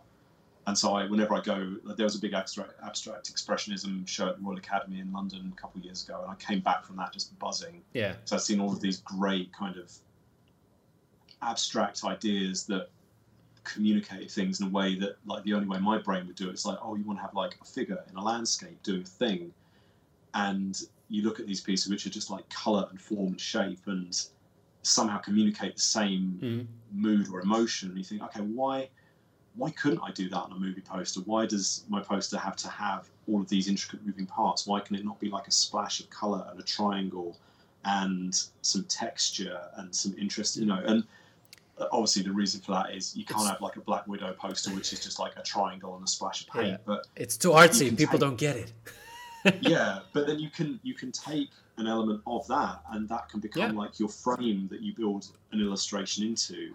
Um, and in fact, you know that's what I'm excited about working with with Shyam is that you know he has this beautiful kind of geometry to his work, mm. and it's going to be about trying to figure out how to get my drawings into these shapes that he's created. Yeah, then it, yeah, you will definitely get a kick yeah. out of the out of the out of the podcast then tonight. Like look and like if you watch the part with him, like explaining. Yeah so yeah, looking forward to that. Alrighty. Um, so before we're gonna go, um, I want you mm-hmm. to give some tips for beginners in terms of hardware, software, utensils, social media, whatever. Oh. If you have like, you don't have to go yeah. overboard, but if you have um, a good um, tip, maybe. I mean, okay, it's it's I been it's been said like a lot of times. Social media, yeah, promote your work. We did that through the podcast yeah. as well, yeah, but yeah, some so maybe something that's not so obvious. Um, I think the so everyone gets asked like what brushes do you use? And then there's there's kind of two ways to respond it. Either you go i'm not telling you because i want them to be my secret mm. or or it's Kyle's. um, or like you know you're super open about everything and then it's like you know why are artists being a dick and not not sharing the information? And i kind of fall halfway between those which is okay so i mean i use Kyle's Photoshop brushes just like everyone does, mm. and I use basically four specific brushes which I kind of tailored and tweaked mm. um, because those four sort of are now the language of how I work, and it's very easy to get hung up on trying to replicate a certain look, um, and I think that's fine when you're starting, but you need to. It, it's good to find your own voice, to just sort of play really like try stuff and get it wrong, and but work out why it's getting why you're doing why it feels wrong, and then figure out how to change it. If that makes sense. Um, and like the best advice you can give to new artists is just to draw, just like draw as much as you can, and like it it won't like even my daughter like she'll draw pictures and she'll she either won't let me look at them because they're not like right or she'll get halfway through and just go, "No, this isn't working," and she'll just put it to one side and start again another piece. Mm. And I think that's a pretty good um, that's a pretty good way to approach things. Like not not to be precious about stuff and just just draw and draw and draw and draw. Put in the ten thousand hours. Um, and actually, we were talking about social media. I think, like we were saying earlier, you don't have to share everything because once you share it, it's out there. And so curate a bit if you want. You know, um, draw just for you, and then when you've got like a volume of stuff, look at it and think, okay, what's working here? What do I want to pursue a bit further? Um, I never quite know where to come down on the on the side of having like a definable how important it is to have like a definable style like because in some ways that can um, it can kind of trap you if you feel like I've got to do everything in this one way because this is the way I've decided to work. Mm. But then on the other hand, if you're too broad, it can make it very difficult for an art director to look at you and get a real sense of who you are and what kind of work you're going to make. But then I also think that comes naturally. Like I tried a bunch of different things, and I still do try a bunch of different things to see what sticks. Like my work now is way more painterly than it was, um, say, even two years ago when it was a lot more kind of like solid shapes. So I don't feel like I'm giving good advice other than just you just you just kind of got to do it. Um, do like, it because I, I, one of the questions I get asked a lot is like you know how do you how do you make your art and it's just I, I just I just paint it like I, I don't know how to explain how I do it other than I do it this way because I've been doing this for nearly 20 years yeah, now. I mean, I mean, for all the people who want to know how Matt does it, or look at the podcast we did for uh, Palm Springs, and yeah. he explains it very well there. So, yeah, I think that's, that's I think that's a, a, better breakdown of, of my actual yeah. process. But um, exactly. yeah, just just make make art that makes you happy.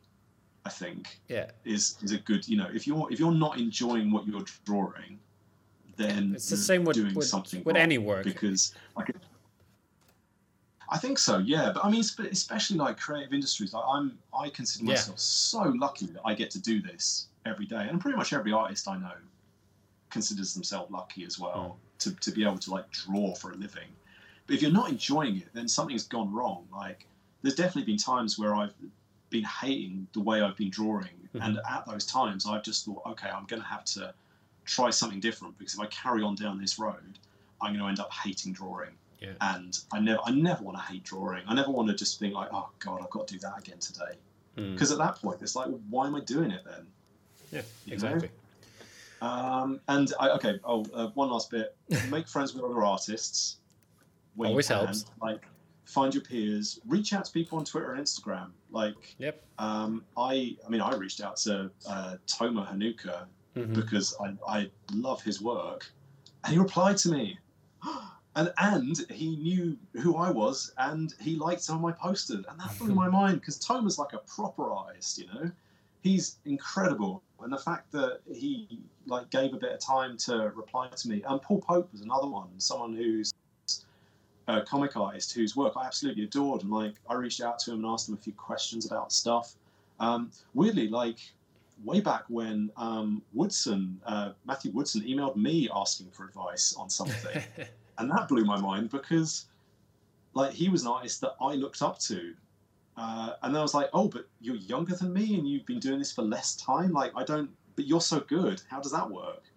Um, like, I, I mean, I try to reply to, you know, DMs and Twitter messages where I can. I'm, I'm pretty crap at it because I have too much stuff, other stuff to do. But, you know, make friends with other artists and, um, and share your work with them and get their feedback. Yeah. Because it's valuable and don't be precious about what you do.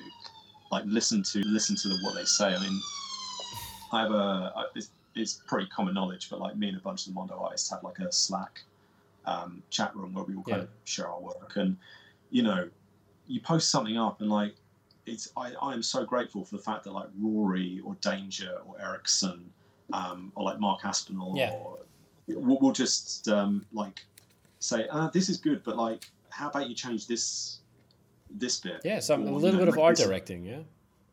Yeah, you know, we all we all have very different approaches to work, and it's nice to be able to share that with with other artists. Um, mm. yeah, having a community, especially now when you can't have like a physical community because we can't see each other, like foster that online, um, and you know, don't you don't have to do it like publicly on Twitter. Do it privately in chat rooms and Discord channels, so that you're not you know, not having like a public conversation about your work. Yeah, exactly. So that anyone I mean, else can jump in on.